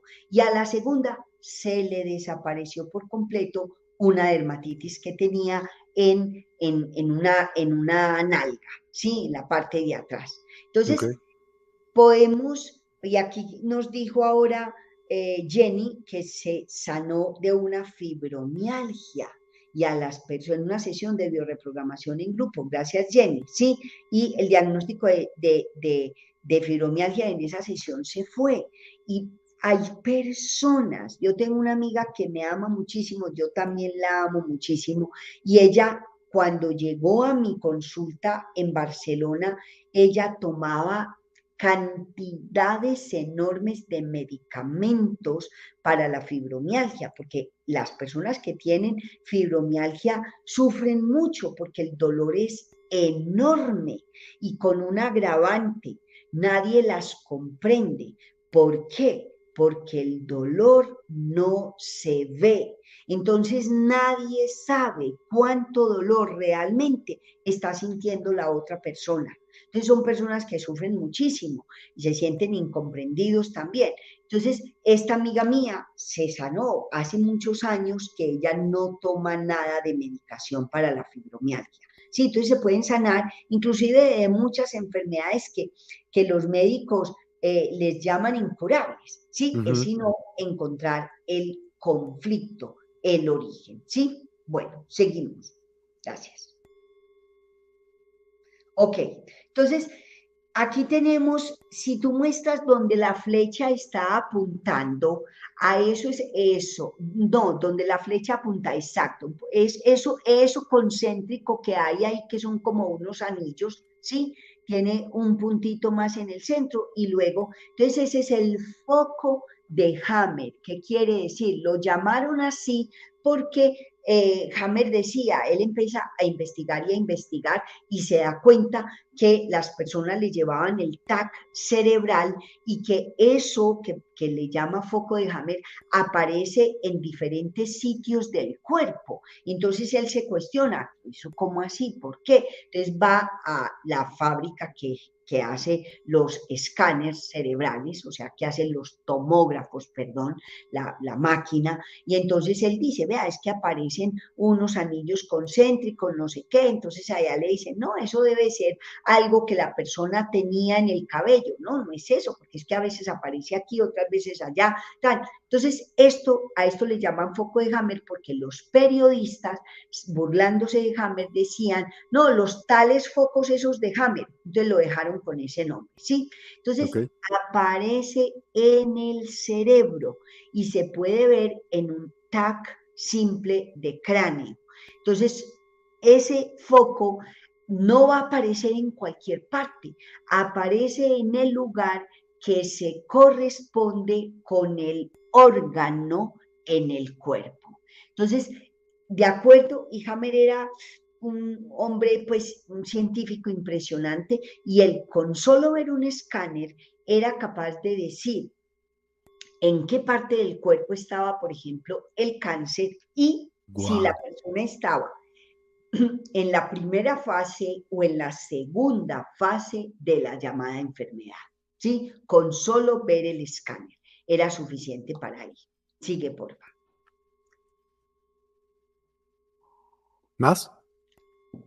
Hasta ahí. En general, la fase de curación, o sea, la segunda fase de la llamada enfermedad, es más peligrosa que la fase activa del conflicto, porque es en esta fase de reparación que está acompañada de aumento del volumen, o sea, de edema, inflamación, de infecciones, de fiebre, de dolor. Y es ahí donde se detectan la mayor parte de las enfermedades, cuando ya la persona está sanando. Entonces el médico es ahí donde actúa, donde manda, empieza a mandar antibióticos, etcétera, etcétera. Pero ya la persona, ya el organismo está haciendo lo suyo. Con esto no quiere decir que, que, la función de los médicos no sea importante, es supremamente importante y también lo que pasa es que en muchas ocasiones eh, se pone, por ejemplo, eh, un, un, medicamento que hace que la persona vuelva a entrar en fase activa cuando ya estaba entrando en fase de vagotonía o de reparación. Entonces ahí no es lo adecuado. Sí Todas las veces, si se conociera esto en todas las instituciones hospitalarias y todos los médicos que laboran en urgencias lo aplicaran, sería muy diferente cómo iría todo, cómo serían llevados los tratamientos, etcétera, etcétera. Pero bueno, yo sigo confiando, yo soy muy optimista de pensar que cada vez hay más y más médicos de todas las especializaciones que se van interesando por este paradigma, sí, porque le podemos llamar un paradigma o por estos nuevos conocimientos que ya no son tan nuevos y que son muy importantes. Sí, está bien. La tercera ley de Hammer habla del sistema ontogenético de los programas especiales biológicos sensatos de las enfermedades. Ese es el título de la tercera ley de Hammer. Sí, entonces, ¿qué sucede? Que la persona, sí, va a responder responder con un órgano específico de acuerdo a la función. Siguiente. Entonces Hammer se dio cuenta que de acuerdo a el conflicto, por ejemplo, es un conflicto de supervivencia. Voy a, poner un ejemplo de cuando aparece eh, una masa en pulmón, a nivel de bronquios, a nivel de alvéolos, perdón, a nivel de alvéolos. Entonces, es un, es un, eh, un, un buceador, pero a él le gusta bucear a pulmón libre, ¿cierto? Entonces se mete y cuando ya siente que tiene poquito oxígeno, sale a la superficie está en el mar, nadando, muy contento, y sale a la superficie. Y en ese momento viene una ola gigante que inmediatamente vuelve y lo hunde. ¿sí? Entonces él ya no pudo tomar aire y siente que o interpreta que me voy a morir. ¿sí? Entonces ahí responde con una capa cerebral, que es el endodermo, la más antigua, o responde con el tronco cerebral mejor, y el órgano que le toca ahí es los pulmones. Entonces, si eso durara mucho tiempo, podría llegar a ser una masa en pulmón. ¿Por qué? Porque necesita muchos más alvéolos para atrapar más oxígeno. si es un tema de huesos, músculos, tendones, cartílagos, responde con la sustancia blanca. Entonces, el foco de Hammer aparecería en una de en donde dice sustancia blanca, ¿sí?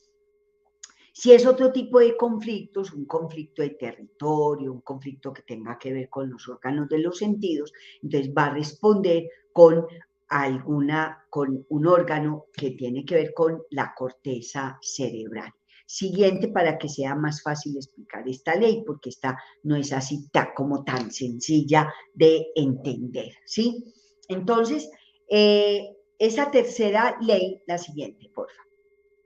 Dice, ahí entonces aquí une los descubrimientos de las dos primeras leyes dentro del contexto de la embriología y la evolución del hombre y ilustra la correlación biológica entre la psique, el cerebro y el órgano desde el punto de, vista evolutivo.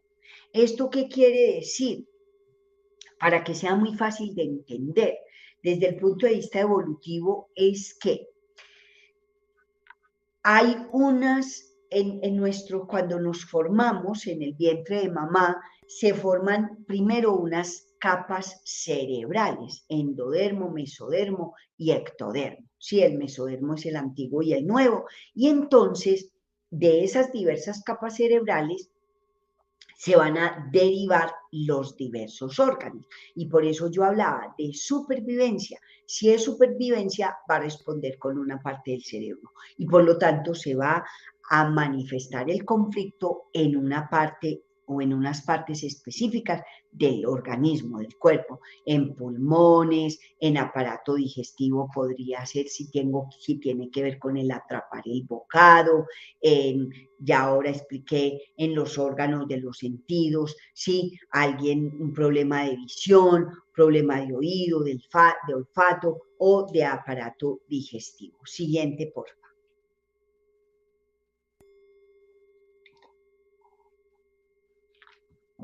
Esta tercera ley, entonces el sistema ontogenético, la ontogenia reproduce la filogenia, la historia de, las, eh, de la eh, evolución. El desarrollo del individuo sigue los pasos evolutivos de la especie a la que pertenece.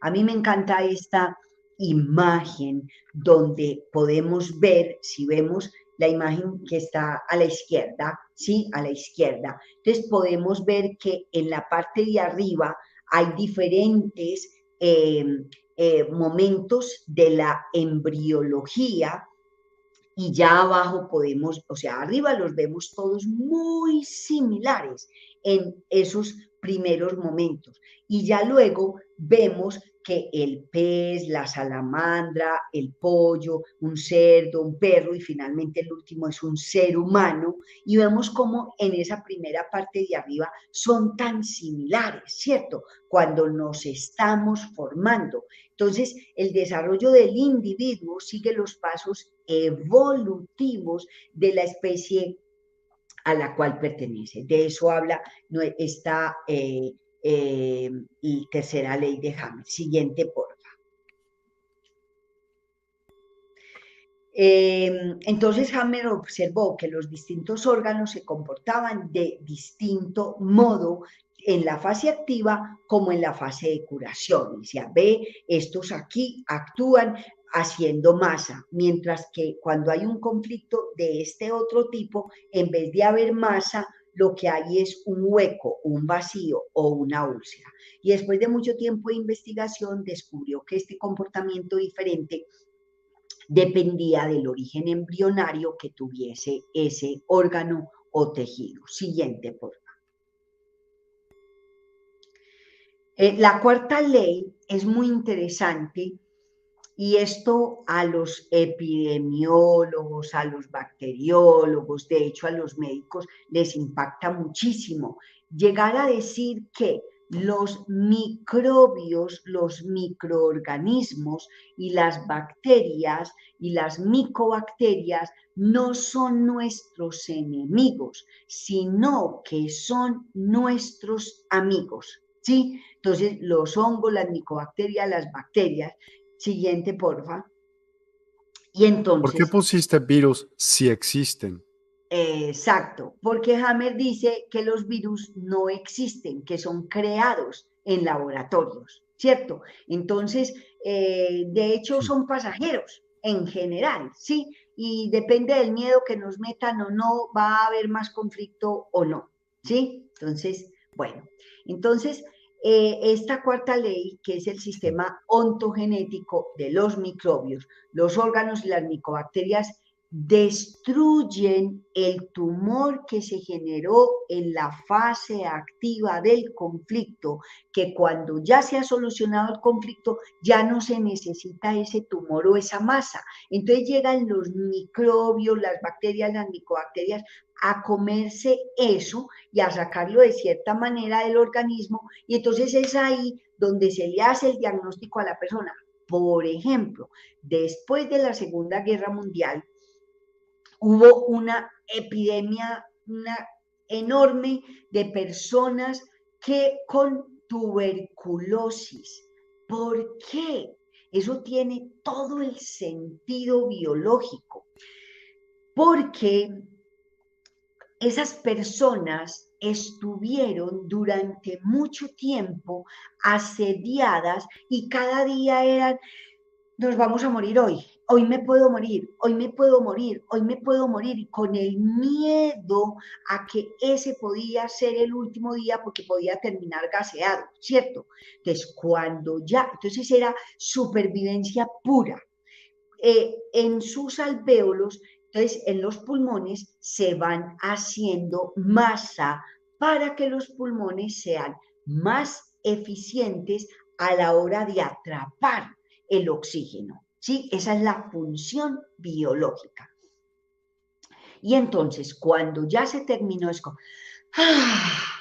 ¡Qué bien! ¡Ay, ahora puedo respirar tranquila! Ya no tengo que tener tanto miedo, ya no me van a gasear, ya me salvé. En ese momento entran los microbios, ¿sí? Las, las, en este caso las, las bacterias, el bacilo de Koch, a comerse toda esa masa que se había acumulado. ¿Sí? Y es ahí donde la persona, pues obviamente para sacar todo ese moco de allá, ¿cómo lo saca? Con tos y con expectoración. Entonces todo eso para afuera, ¿sí? Pero entonces es ahí donde la persona siente fiebre, se siente mal, se siente débil porque su organismo necesita descansar. ¿Sí? Entonces, se siente, es ahí donde consulta y es ahí donde le diagnostican que tiene una tuberculosis, que es que eso es muy peligroso, que no sé qué, que tiene que hacerse tal cosa, y ahí es donde se complican un poco más las cosas. ¿Sí? Seguimos, por favor. Hay muchísimas personas que están queriendo ver su propio diagnóstico y discúlpenme que no lo pongo, pero si no, no vamos a acabar ahorita en un momento. Si quieren y si no sale en esto, porque todavía faltan varias diapositivas y es probable que vean, eh, esperen, vean, a lo mejor puede ser su pregunta respondida sin eh, necesidad de que sea directamente. Ahorita lo van a ver. Gracias. Además que yo me distraigo con los textos. Bueno, entonces, la quinta ley Hammer dijo, cada llamada enfermedad tiene que ser entendida como un programa biológico significativo o sensato de la naturaleza, que fue creado para resolver un conflicto biológico inesperado. Voy a poner un ejemplo de una chica que, que atiendo por una gastritis, ¿sí? una chica muy joven y eh, pues cada rato la, incapacitaban, que porque tenía mucho dolor, mucho dolor, una gastritis impresionante. Entonces la interrogo y ¿qué pasó? Que ella se llevaba muy bien con un hermano suyo mayor que ella. son de una zona de aquí de Colombia donde, donde hay mucha fiesta, mucha rumba, mucho baile, y ella le, encantaba salir a, bailar con su hermano, se querían muchísimo y se llevaban supremamente bien. Entonces eh, vivían en un barrio muy popular donde había mucha violencia, ya sabemos que estas cosas pasan, lamentablemente. Y un día van a la casa de ellos en una Navidad a, a asesinar a un tío de ellos, ¿sí? y el hermano de esta chica se mete a defender al tío y quien muere es el hermano de ella. Entonces ella odia a ese tío, lo detesta, ella no puede ni mencionarlo, entonces ella está resentida y lo que y la gastritis es algo que no puedo digerir, y ella no podía digerir que hubiesen matado a su hermano por a, alguien que era buena persona, por alguien que era, según ella, muy mala persona. ¿Sí? Entonces, eh, la gastritis tiene que ver con algo que no podemos digerir. Entonces, la pregunta a hacerse es, ¿qué es eso que yo no puedo digerir hace tantos años? Porque muchas veces viene de años atrás. Sí, normalmente el síntoma vuelve y aparece, vuelve y aparece porque se vuelve a activar. Siguiente, por favor. Bueno, entonces Hammer llega a esa conclusión. Todas las llamadas enfermedades tienen un significado biológico especial. Mientras considerábamos a la madre naturaleza como fiable y teníamos la audacia de creer que ésta constantemente comete errores y causa descomposturas como un cáncer o un problema degenerativo, maligno, sin sentido. En realidad no es eso, es el sentido biológico de la llamada enfermedad. Sigue, por favor.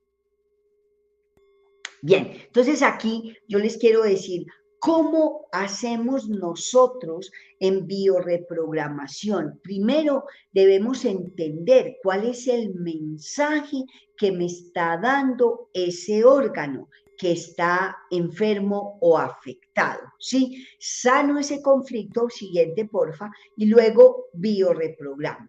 Entonces tenemos que Ahí mostramos que en el exterior dice exterior, está la en verde y adentro dice exterior. Cuando sucede un evento, un biochoc, ¿sí? Entonces, ¿dónde pasa? Allá afuera, pasa allá. ¿sí?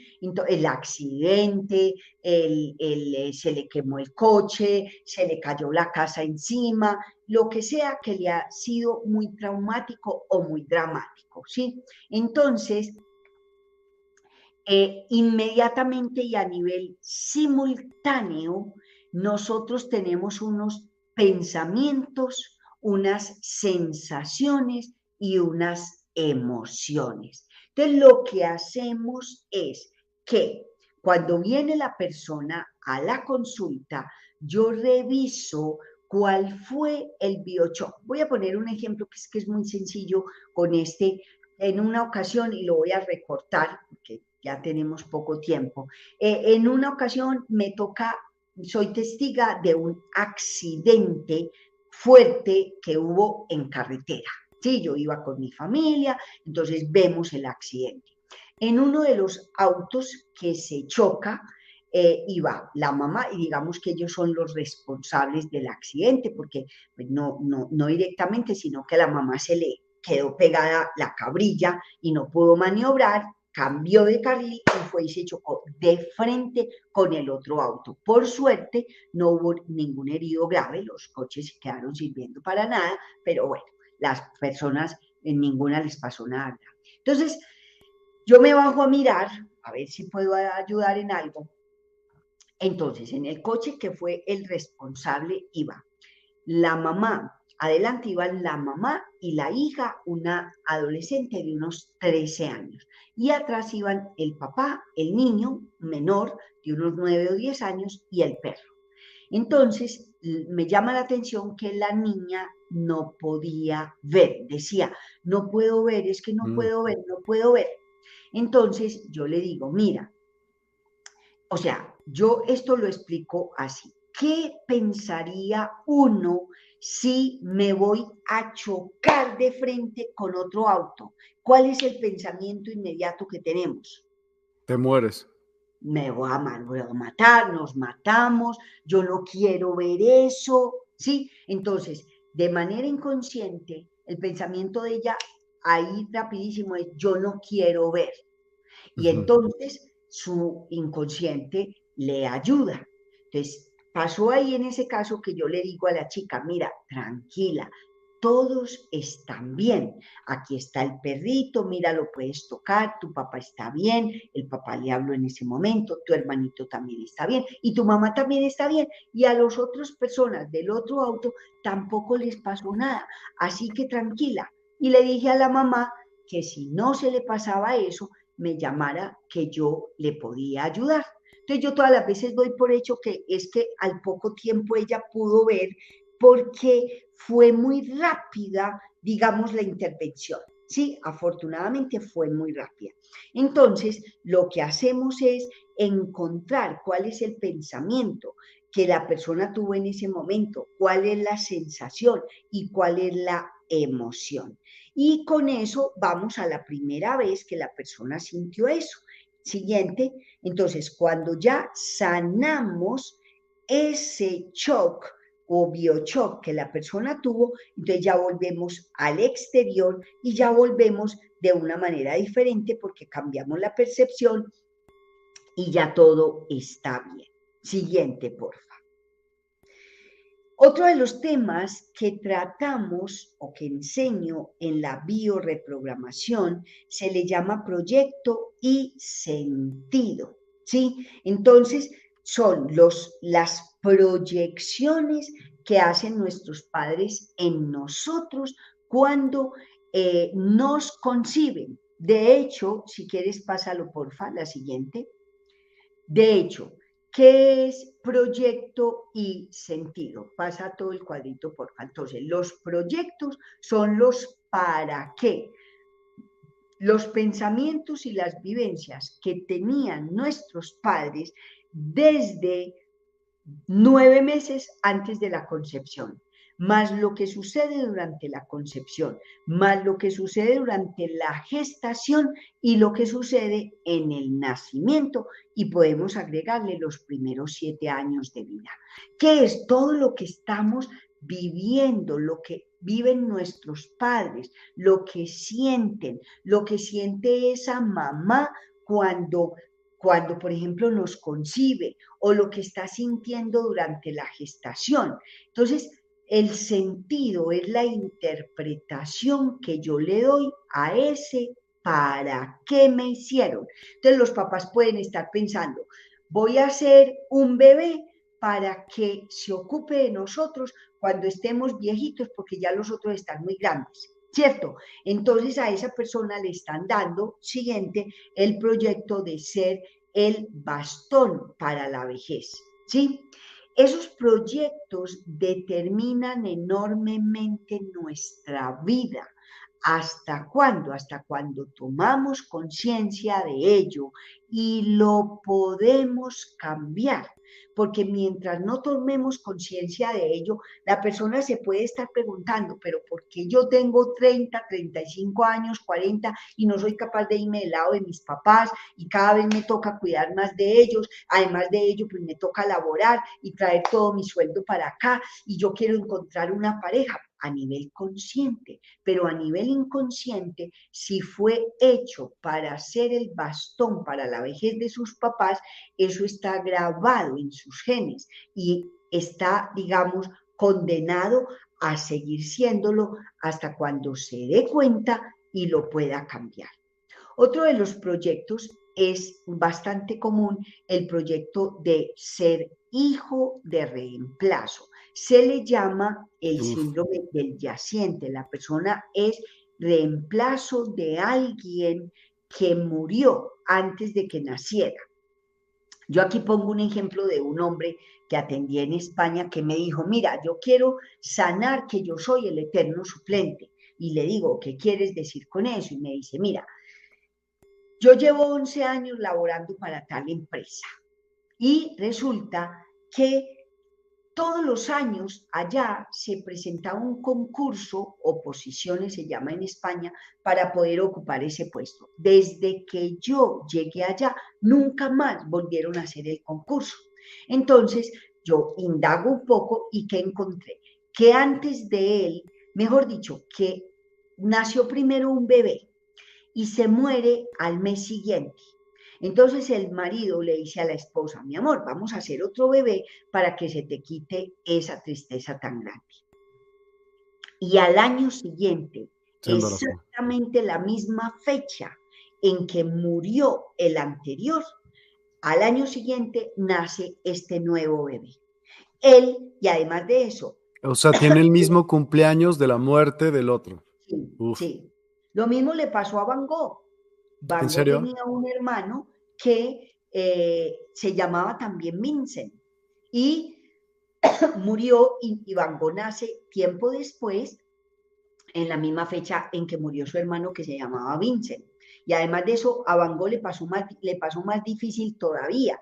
Porque a Vincent, Cuando, sí, a Vincent II, digamos, al pintor, a él le tocaba cruzar para ir a la escuela donde estudiaba, le tocaba eh, atravesar, pasaba por un cementerio. Y cada vez que pasaba por ahí veía la lápida donde estaba su hermano. De su hermano. Entonces, entonces, para el inconsciente de ese niño era, pero ¿cómo así? Eh, eh, ¿Aquí estoy yo o, estoy aquí? ¿Sí? Entonces, él era un hijo de reemplazo. Para las personas que tienen eh, es, esto de ser hijos de reemplazo es muy complicado porque no pueden vivir sus propias vidas, sino que tienen que vivir la vida de esa persona a la cual están reemplazando. Em, siguiente, porfa. Y otro proyecto, porque aquí solamente estaba mencionando, ah, bueno, teníamos proyecto de esclavitud, pero ya está. Otro de los temas que yo hablo y que enseño en bioreprogramación es sobre el guion mental personal, o sea, la película que nos hicimos en nuestra mente inconsciente cuando estábamos pequeños. Por ejemplo, yo en este momento estoy atendiendo a una chica de 30 años que cuando nació, nació muy mal, muy enfermita, la tuvieron que meter en incubadora, hacerle una cantidad de cosas, estuvo a punto de dormir, de morirse durante, durante varios días, ¿sí? Y esta chica, entonces, se siente culpable de todo lo que hizo el papá para ayudarle a salvar la vida. Se sentía en deuda con él, se ha sentido en deuda. Entonces, a los 30 años, pues solamente ha tenido una relación de pareja que no ha sido nada sano en realidad. Y eh, em, entonces, solamente ha tenido esa relación de pareja, en este momento está separada de ese novio, etcétera, etcétera. Y tiene que ver con la cantidad de mensajes que recibió de ambos padres, de su papá y de su mamá, cuando ella estaba pequeña. ¿Sí? Entonces, esa película que hacemos en nuestra mente y la hacemos en la mente inconsciente. Y aquí podemos ver en este gráfico, en este esquema, que es de una imagen de un iceberg o un témpano de hielo, que la mente para poderlo entender mejor, se, hay una, eh, digamos, como una división que en realidad no existe, pero es para poderlo entender, que lo, lo que tenemos en la mente consciente es solo el 5%, ¿sí? Y lo que tenemos en nuestra mente inconsciente es el 95%. Y ahí están todas las grabaciones que nos van a impedir, especialmente impedir lograr lo que queremos con la mente consciente. En general, ¿qué queremos lograr todos? Queremos lograr eh, tener salud, tener dinero y tener amor. Eso es lo que básicamente queremos todas las personas. y sería paz? ¿Cómo? Paz. O sea, no preocuparte por nada. Eh, podemos llamarlo así, podemos llamarlo así, pero en términos generales todos queremos eso, queremos que nos amen, ¿sí? Queremos que nos amen, queremos estar saludables para estar bien, para poder hacer todas nuestras cosas y queremos, eh, y queremos dinero porque el dinero o el tener economía resuelta hace que nos sintamos, como tú dices, en paz y que nos sintamos seguros. Pero resulta que las grabaciones que tenemos guardadas en nuestra mente inconsciente son las que van a hacer o bien que logremos eso o en general hace que no logremos prácticamente nada de lo que queremos a nivel eh, consciente. ¿Sí? Siguiente, porfa. Otro de los temas de la teoría del guion mental personal y que yo incluí en la bioreprogramación, hablamos de sentimientos. Todos sentimos, ¿sí? Sentir es un proceso natural, es un proceso biológico. Y siguiente, hay unos sentimientos que se les llama que son de salud, que son las emociones sanas, que son naturales, ¿sí? Eh, que son de salud y que son de estar bien las emociones sanas. En cambio, hay otros sentimientos que son adaptados, que son de rebusque, de tortura y que sustituyen a las emociones sanas. Y a eso se les llama sentimientos de guion. ¿Sí? Sentimientos de guion, porque esto se llama teoría de guion mental personal. Sigue, porfa. Entonces, si bien las emociones sanas son solamente seis y funcionan como una batería con un polo positivo y un polo negativo, donde lo primero que necesitamos sentir todos los seres vivos, diría yo, es la seguridad. Y en el polo opuesto está el miedo. Lo segundo que necesitamos es amor y en el polo opuesto está la ira. Y lo tercero que necesitamos sentir es alegría y en el polo opuesto está la tristeza. Estas seis emociones son lo único que necesitamos sentir para estar bien, aunque obviamente el miedo es una solución de supervivencia, porque el miedo me sirve y es importante que todos tengamos la capacidad de sentirlo, porque es lo que nos sirve para correr, para saltar, para gritar, para hacer lo que sea necesario cuando mi vida o la de los seres que yo amo está en peligro. Por lo tanto, es sano tener la capacidad de sentir miedo. La ira es lo que sentimos cuando nos quitan el amor que nos daban o cuando nos quitan nuestros derechos o eh, cuando nos, nos, nos quitan nuestros derechos o el amor que nos daban. ¿Para qué me sirve la ira o la rabia o el enojo? Para reclamar, para decir yo no estoy de acuerdo con esto, estoy muy molesto con esto, etcétera, etcétera. Y la tristeza es la emoción de las pérdidas, es lo que sentimos cuando perdemos un bien o un ser que amamos. Hay personas a las que les enseñaron que no podían expresar su tristeza. Sí, por ejemplo, a los hombres especialmente no pueden expresar ni el miedo ni la tristeza. Sobre todo, cuanto más machista es el país, pues peor todavía. Sí, y sí pueden estar iracundos constantemente. Entonces, cuando, siguiente, porfa, cuando bloqueamos estas, la anterior, cuando bloqueamos las emociones sanas, ¿sí? Las sanas, la seguridad, el miedo, el amor, la ira, la alegría y la tristeza, entramos en sentimientos no sanos, o sea, siguiente, los sentimientos de guion. Que así como las emociones sanas son solamente seis, los sentimientos de guion son 32. Sí, sí, exacto. Entonces son 32.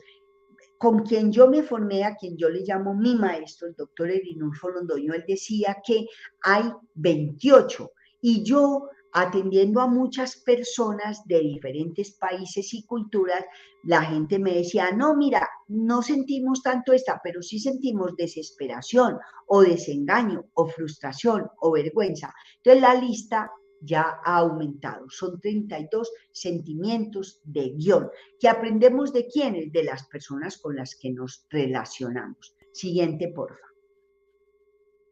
Bueno, eh, este es así una pinceladita solamente. En, en, el guion mental hablamos de los mandatos frenadores, siguiente, que son lo que no va a suceder en la vida de la persona. ¿sí? Por ejemplo, eh, si le dijeron que eh, no se fuera a enamorar, que los hombres solamente quieren una cosa, que los hombres son todos muy infieles, entonces esa persona graba un mandato de no amar o mandato de no ser pareja o de no conformar una familia, siguientes, o mandato de no ser rico o de no triunfar, de no lograr las cosas que queremos. Entonces son órdenes en negativo y es uno de los elementos del guion que está muy presente en todas las personas. Siguiente. Otro de los elementos es el triángulo dramático. De esto yo creo que todos somos expertos porque hay alguien que persigue, hay alguien que salva y hay alguien que va de víctima. Entonces hay muchas personas, muchas personas que se sienten víctimas porque cuando estaban pequeñas se sintieron víctima de algo o de alguien. Entonces, eh, esas personas que van de víctimas constantemente se quejan, viven en el drama, eh, viven preocupados por, por, por, sí mismos, dicen que no son capaces y van a encontrar un salvador que les resuelva la vida constantemente o un perseguidor que los señale, que los machaque, que los acuse, que los descalifique. Siguiente. Bueno, y también en la formación, en bioreprogramación, nosotros también tocamos el transgeneracional, tocamos o aprendemos sobre el árbol siguiente. ¿Por qué? Porque nosotros somos quienes fueron ellos, quienes fueron quienes, nuestros ancestros.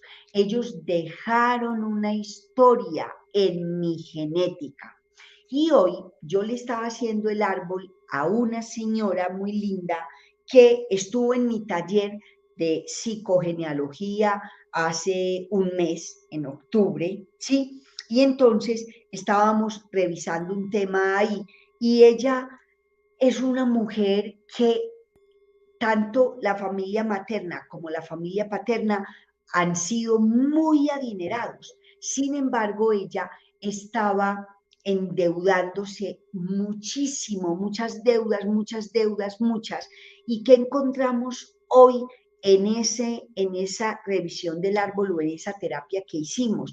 Encontramos que ella por lealtad a su papá y a sus hermanos, ella tenía que mantenerse en deudas. Ella hace como unos cuatro meses hizo un taller conmigo, que es el de sanando la relación con el dinero, y ha sido capaz de ir pagando una cantidad importante de deudas. Y yo sé que después de lo que hicimos esta tarde, va a terminar de pagar muy pronto y va a volver a recuperarse económicamente. Entonces, esto era para contar que nosotros somos quienes somos lo que nuestros ancestros dejaron en nosotros. Sigue, por favor. Eh, la genealogía habla del registro civil de varias generaciones y la psicogenealogía, yo toco en la formación el transgeneracional con la genealogía. Sigue, por favor. Y la psicogenealogía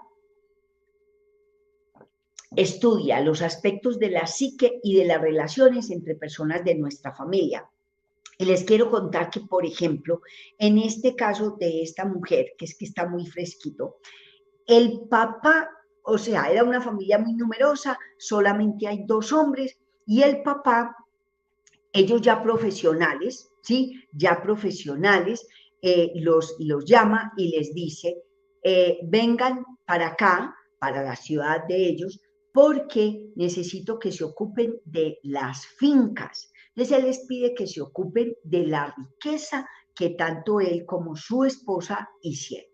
Y esos hombres eran ambos, tenían dos profesiones que nada que ver con la tierra, nada que ver, ¿sí? Entonces ellos se descuidaron y cuando sucede eso, todos, dice, eh, la frase de ella fue, hacemos como que no pasa nada, ¿sí? Esa fue la frase que ella utilizó. Eso no es conmigo, perdón, la frase es, eso no es conmigo y se desentienden, pero dejan que los hermanos se ocupen de algo para lo que ellos no están preparados. Y el papá constantemente preguntaba, los reunía a todos y le preguntaba, la pregunta era, ¿cómo, en cuánto van las deudas? ¿En cuánto van las deudas? Esa era la pregunta del papá. Esta mujer lo que ha estado haciendo desde hace un tiempo para acá era, estaba, era aumentar y aumentar y aumentar la deuda. ¿Por qué? Porque ella se dijo a sí misma que mis hermanos no queden mal. Yo soy la menor, ¿cómo voy a ganar yo más dinero que mis otros hermanos si yo soy la más chiquita? ¿Sí? Entonces, en el transgeneracional, en psicogenealogía, siguiente porfa, encontramos eso, ¿sí? Sigue. El transgeneracional es cómo influye nuestro inconsciente familiar en nuestro inconsciente individual y cómo se desencadena una enfermedad en nuestro inconsciente individual. O sea, por una historia que hubo en el árbol, sí, que fue dramática, que fue dolorosa, alguien viene a repararla, o sea, como a rectificar. Siguiente, porfa. ¿Y cómo nos damos cuenta que estamos, sigue, eh, porque esto es de la exploración del árbol. Siguiente, ¿cómo nos damos cuenta que estamos reparando? Bueno, eso lo digo ahorita porque en el, en el, taller de psicogenealogía, cuando hay enfermedades, cualquier tipo de conflicto que la persona quiera venir a encontrar, la respuesta y la sanación a ese conflicto, sea cual sea. Entonces revisamos y revisamos, por ejemplo, cuáles son las cosas que queremos esconder en el clan.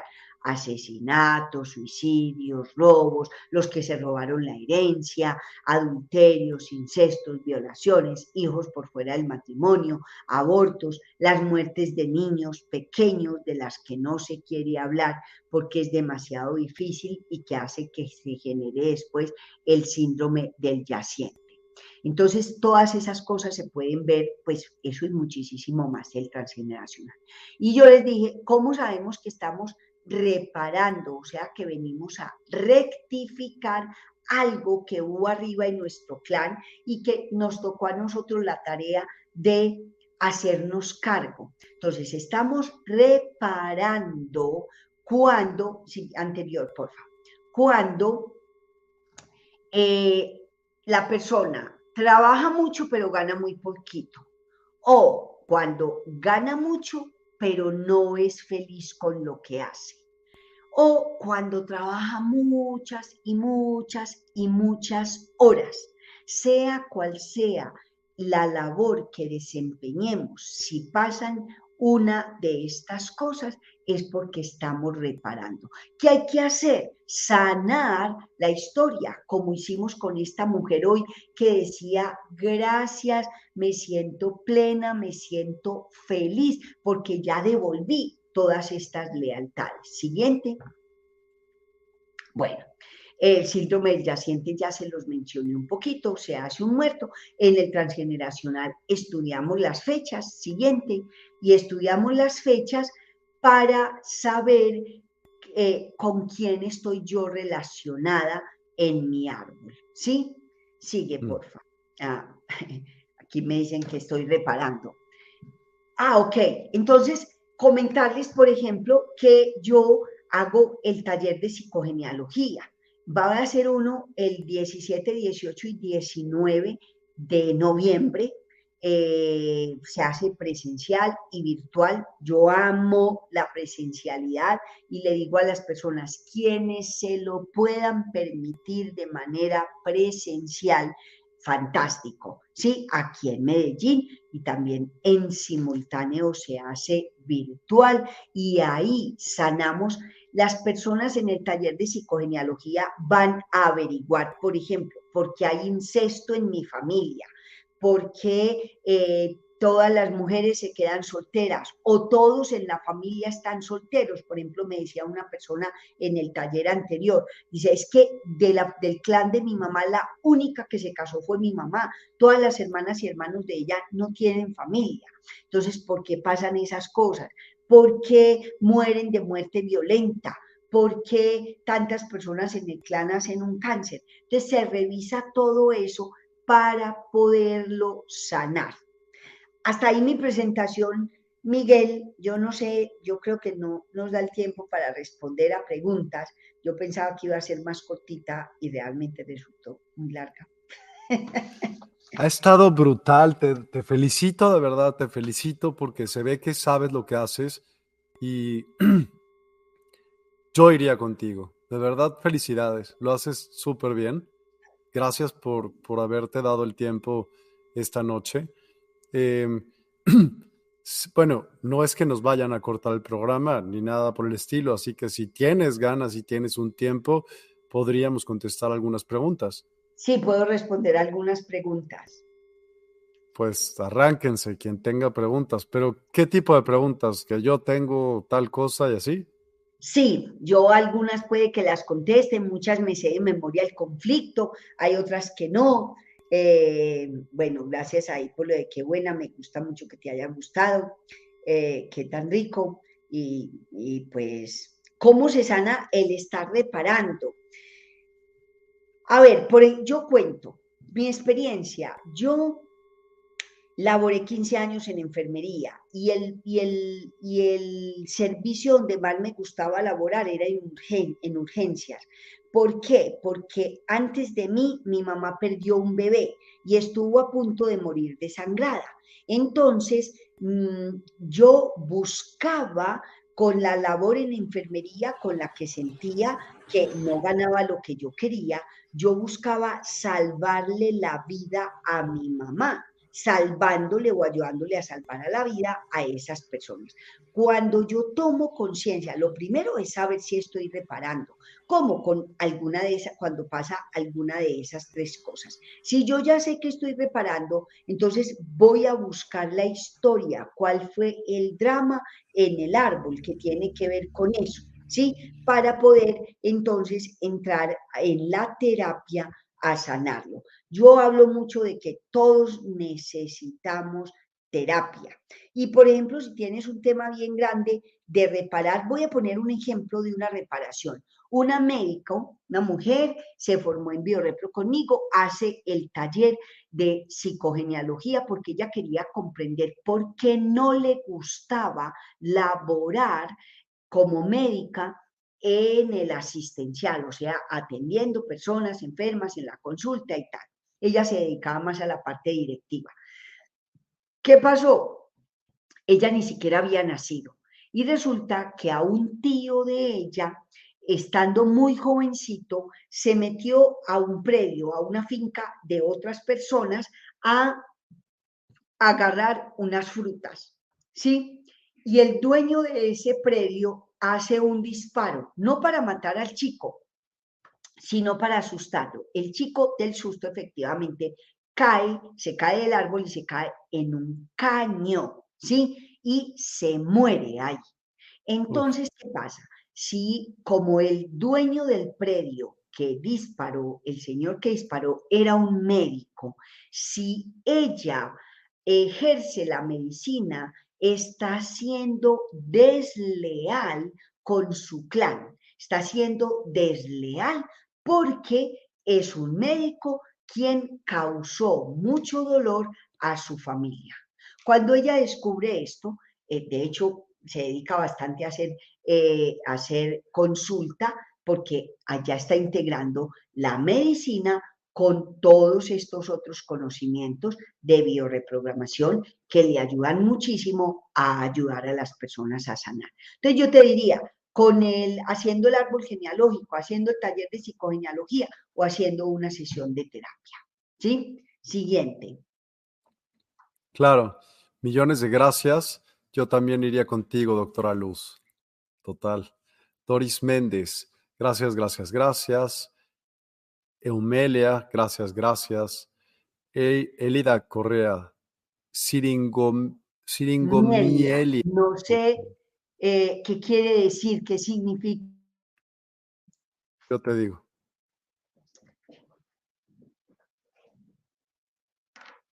Ahí está. Eh, es una enfermedad neurológica en la cual se forma una cavidad o quiste lleno de líquido dentro de la médula espinal. Esta cavidad, conocida como una siringe o sirinx, puede expandirse con el tiempo y dañar tejido nervioso circundante. La singomelia generalmente desarrolla debido a una obstrucción en el flujo normal de líquido cefalorraquídeo, que es el líquido que rodea, protege el cerebro de la médula espinal. Los síntomas de la siringomelia pueden variar dependiendo de la ubicación, el tamaño de la cavidad en la médula espinal, pero comúnmente incluyen dolor en el cuello, los hombros y la parte superior de la espalda, debilidad muscular, entumecimiento o hormigueo en los brazos y las manos, problemas de coordinación y dificultad para caminar, pérdida de sensibilidad. Bueno, como es de columna, sí, aunque tiene que ver con líquido cefalorraquídeo, yo no podría voy a ver si por acaso puedo encontrar aquí ese, no, no existe aquí, porque por lo visto es, eh, yo no lo había oído mencionar nunca. Sin embargo, yo ahí pongo sentido común y buscaría columna, una desvalorización si es en columna, eh, que es importante, la desvalorización, aunque tiene más que ver con líquido cefalorraquídeo que se obstruye. Honestamente no te puedo responder a esa pregunta, no sé cuál es el conflicto, no se me ocurre, tendría que pensarlo mucho más, entonces nos demoraríamos. Eh, ah, bueno, eh, ella nos dice que está reparando mucho trabajo, poco dinero. Eso se puede sanar, afortunadamente, ¿sí? Cuéntame cómo lees el nombre de ella. Quetzalcoyotl. Dios mío. ¡Wow! Aplausos de las pocas personas que al principio lo dicen bien. María Ailón Mendoza, super programa. Felicidades. Doris Méndez, el túnel carpiano. Tiene que ver con desvalorización en el hacer. ¿Qué quiero decir? Eh, y en el agarrar. Yo atendía a una chica que tenía un problema de túnel carpiano y el tema de ella era que, ah, o sea, ha atendido a varias personas con eso y entonces tiene que ver con desvalorización, no puedo hacer esa acción, no puedo agarrar o no puedo eh, resolver esto, especialmente es desvalorización. Y ya entraríamos más a encontrar cuál es el conflicto que eh, que tuvo ella en específico en cuanto a desvalorización, en desvalorización, en la acción. Karen Leslie, gracias de corazón. Eh, Oneida Arango, gracias, gracias, gracias. Sigifredo, qué buen tema de aprendizaje, padrísimo. Jenny Gutiérrez, Luz Dari sabe mucho, sí sabe. María Estrella Benjumea, ¿cómo puede perdonar varias infidelidades y no sentir que odia a la otra persona? Yo lo primero que le diría es que hay que sanar lo que hizo que atrajera a su vida a un hombre infiel. Voy a poner un ejemplo así. Una chica me dice eh, en una ocasión, ella estaba joven, se había casado, muy enamorada, se había divorciado y todavía seguía amando mucho al que fue su marido, ¿sí? ¿Por qué?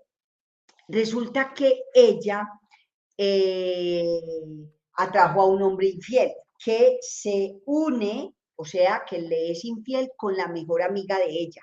¿Qué era lo que ella debía sanar? Que cuando ella estaba pequeña, casi adolescente, un día había una fiesta en la casa de ella y a ella le toca ver que el papá le está coqueteando a la mejor amiga de su mamá. ¿Sí? A la mejor amiga de, la, de la esposa. Y entonces esta chica se queda con eso y es como si tuviera que repetirlo para sanar eso tan dramático que ella vivió de ver al papá coqueteando con la, con la mejor amiga de la mamá. Y efectivamente atrae a un hombre que con quien le es infiel, con la mejor amiga. Entonces, yo normalmente en temas de pareja lo que pongo a la persona a, que encuentre es, ¿por qué estuviste en la necesidad inconsciente de atraer a un hombre así? Porque, por ejemplo, una mujer atrae a un hombre que es muy poco productivo o que quiere vivir mantenido por ella porque ella necesita controlar y, por ejemplo, como a una que estoy atendiendo, los papás le decían, a todos los hijos les decían, ustedes siempre tienen que ganar más que sus parejas. Entonces, esta chica me decía, yo, cuando él está conmigo de novio, él se empobrece y gana muy poquito dinero o hasta pierde el empleo, pero está haciendo caso a esa frase que le dijo sus papás. ¿Sí? Entonces aquí, y cuando te des cuenta de por qué estuviste en la necesidad inconsciente de, atraer a un marido infiel, entonces vas a comprender y vas a, a, a lo mejor es muy posible que eso ya no vuelva a suceder. Terapia, se necesita terapia. Hmm. Gracias. Alma Cuenca, hola, a mí me dan convulsiones, ¿a qué se puede deber? Podría ser, yo no sé si tienes diagnóstico de una epilepsia, en fin, pero podría ser entonces quizá una rabia, habría que saber qué tipo de convulsiones. Es muy, eh, sería muy atrevido eh, decir algo al respecto porque sin un diagnóstico médico no te puedo, no podría estar especulando, pues sería ya demasiado. Lulu Metzan, me encantó su presentación a retomar el estudio para ser de más ayuda con, más con mis pacientes. Definitivamente estoy reparando. Sigifredo Leal, dolor en la cadera derecha después de atender un paciente para terapia física. Bueno, entonces yo me imagino que Sigifredo se dedica a algo que tenga que ver con la terapia física. Eh, yo te diría que dolor en la cadera eh, eh, tiene que ver con especialmente con desvalorización intelectual, ¿sí? Y entonces desvalorización, perdón, perdón, perdón, desvalorización, ¿sí? En la sexualidad. O de pronto el tengo que hacer resistencia, ¿cierto? Como tengo como, me, me tengo que apoyar ahí para empujar, ¿sí? Entonces yo le diría que primero que todo busque desvalorización en la sexualidad o con la sexualidad. Sí, la cadera especialmente nos sirve para hacer este movimiento, pues que se tiene en la sexualidad. Edna, eh, ¿dónde puedo aportar una cita de las llamadas jornadas de reprogramación? Bueno, eh, tú estás pasando el link y con el número del teléfono eh, puedes escribirnos por Instagram o al número del teléfono que ya Miguel mira, 57 305 246 7551. ahí por, por WhatsApp te contestan con muchísimo gusto o por Instagram también nos puedes escribir que te contestarán encantados. Ahorita de todos necesito un ratito que acabemos que des los datos en viva voz para aquellas personas que están en podcast y obviamente no lo ven. Carmen Vilchis. Y si no, sé del drama, ¿cómo le hago para saber? Ah, esa es la parte más maravillosa del taller de psicogenealogía.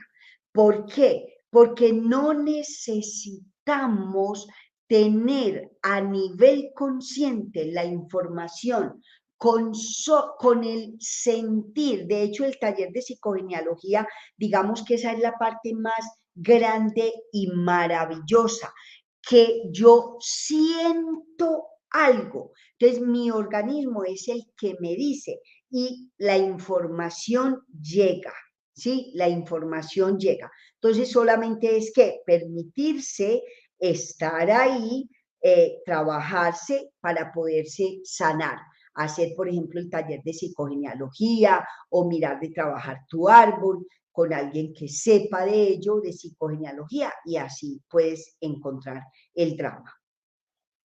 Patricia Chacón, si se ha determinado una lealtad y nuestra familia vive escasez, ¿cómo se puede sanar o cortar esa lealtad?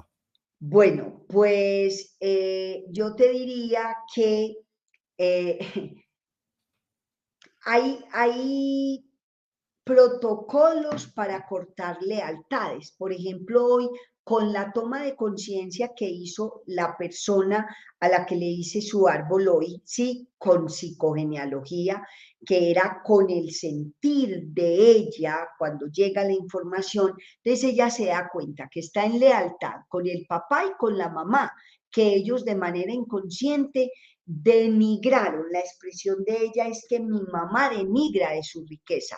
Y el papá también más o menos hace lo mismo porque consiguió mucha riqueza, pero después ponía que administre los bienes a dos personas que no saben de administración y que están frustrados ahí porque no es eso lo que quieren. Entonces, encontramos eso. Eso se hace también o en terapia o en el taller de psicogenealogía.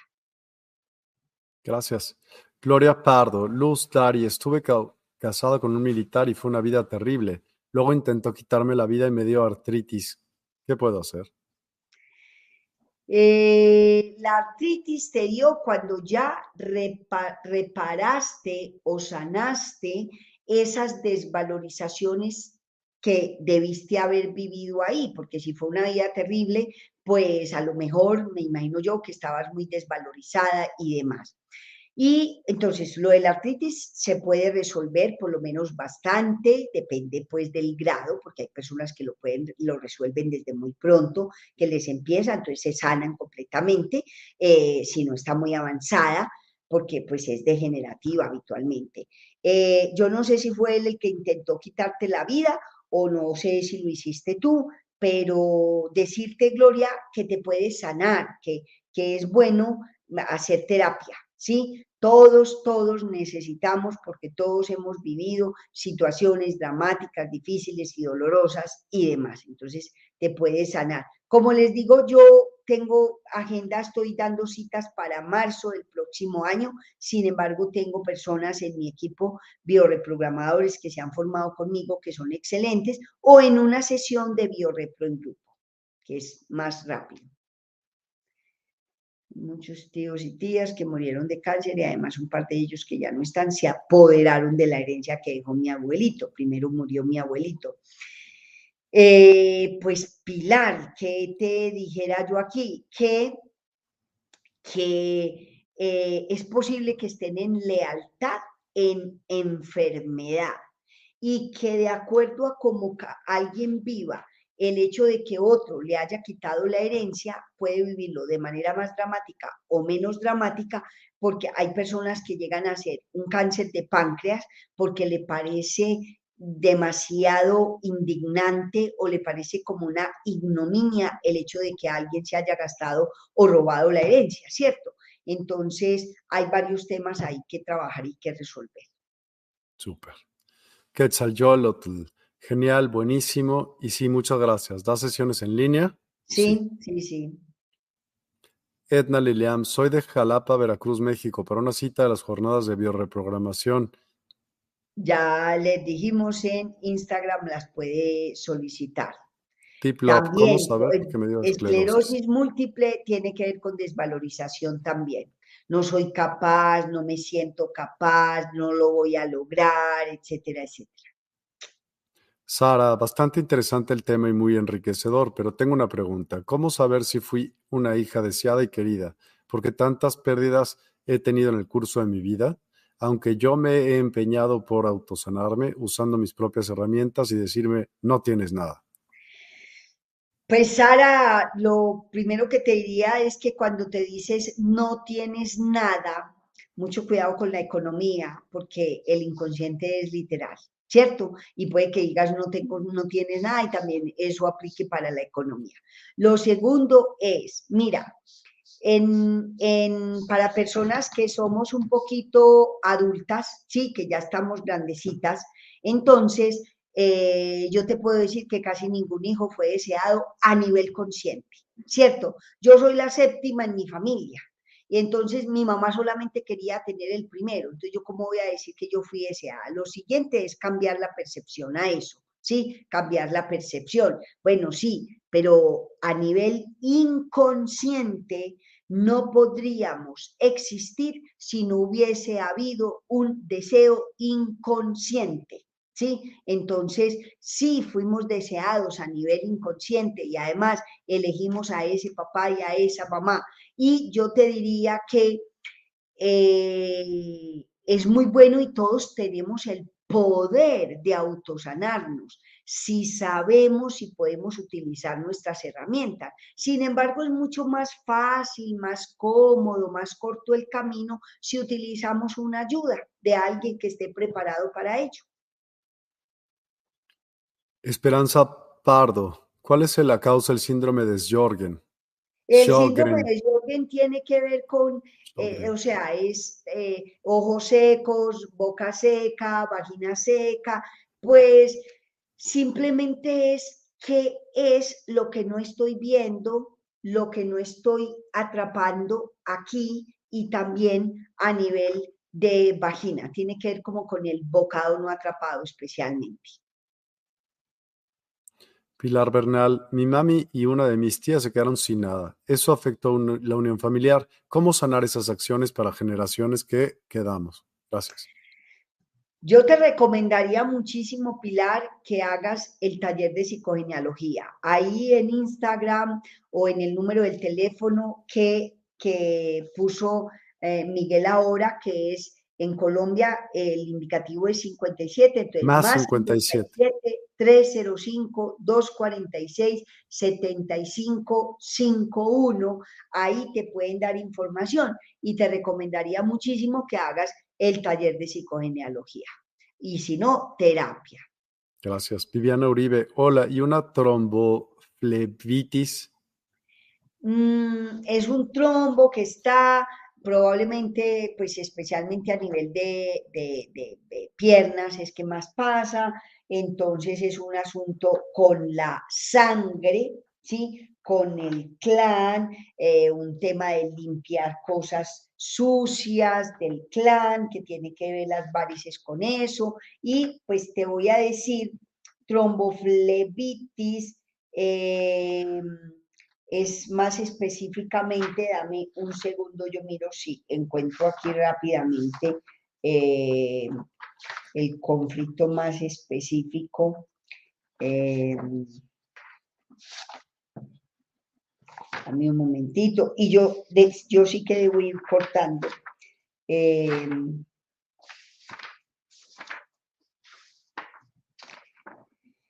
tiene que ver...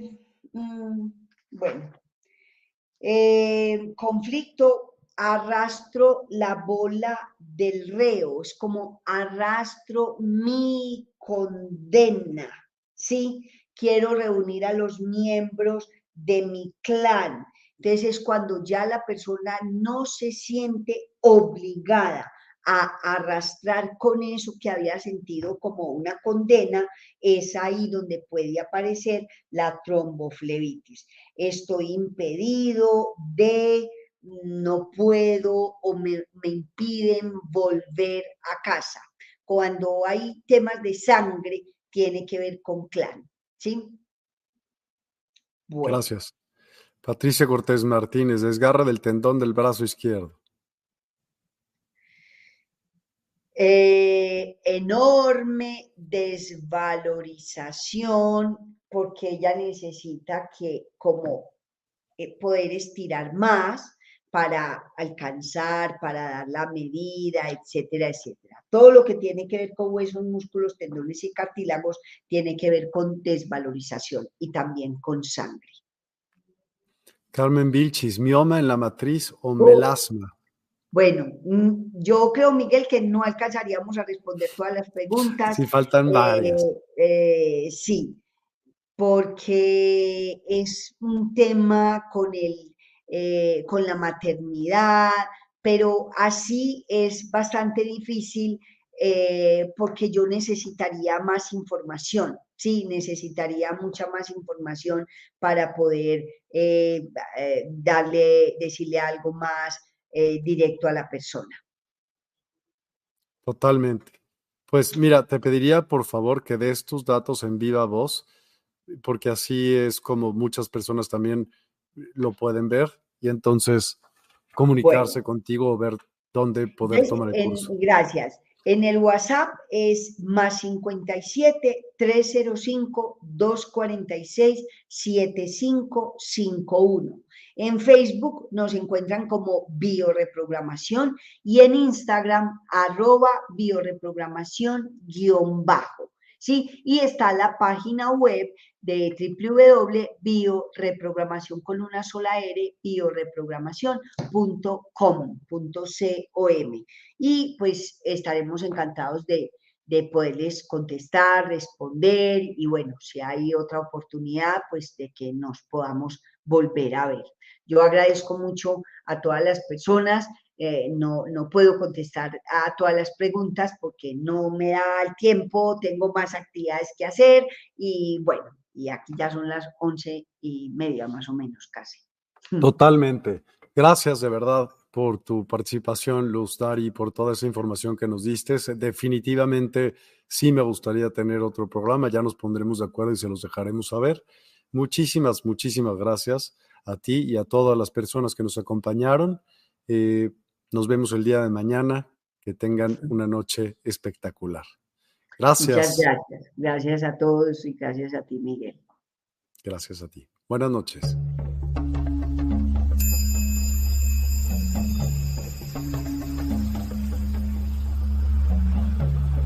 Despierta tu conciencia. Exploremos cómo comprometernos con nuestra conciencia para experimentar una transformación interior y vivir una vida más plena y consciente. El compromiso con la conciencia comienza viviendo en el presente. Deja de lado las preocupaciones del pasado y las ansiedades del futuro. Enfócate en el aquí y ahora y descubre la belleza y la conexión en cada momento. Desarrollo personal y espiritual es esencial en este camino. Dedica tiempo a conocerte a ti mismo, descubre tus valores, creencias y nutre tu crecimiento interior a través de prácticas como la meditación y la reflexión. Despertarás tu conciencia y experimentarás una transformación profunda.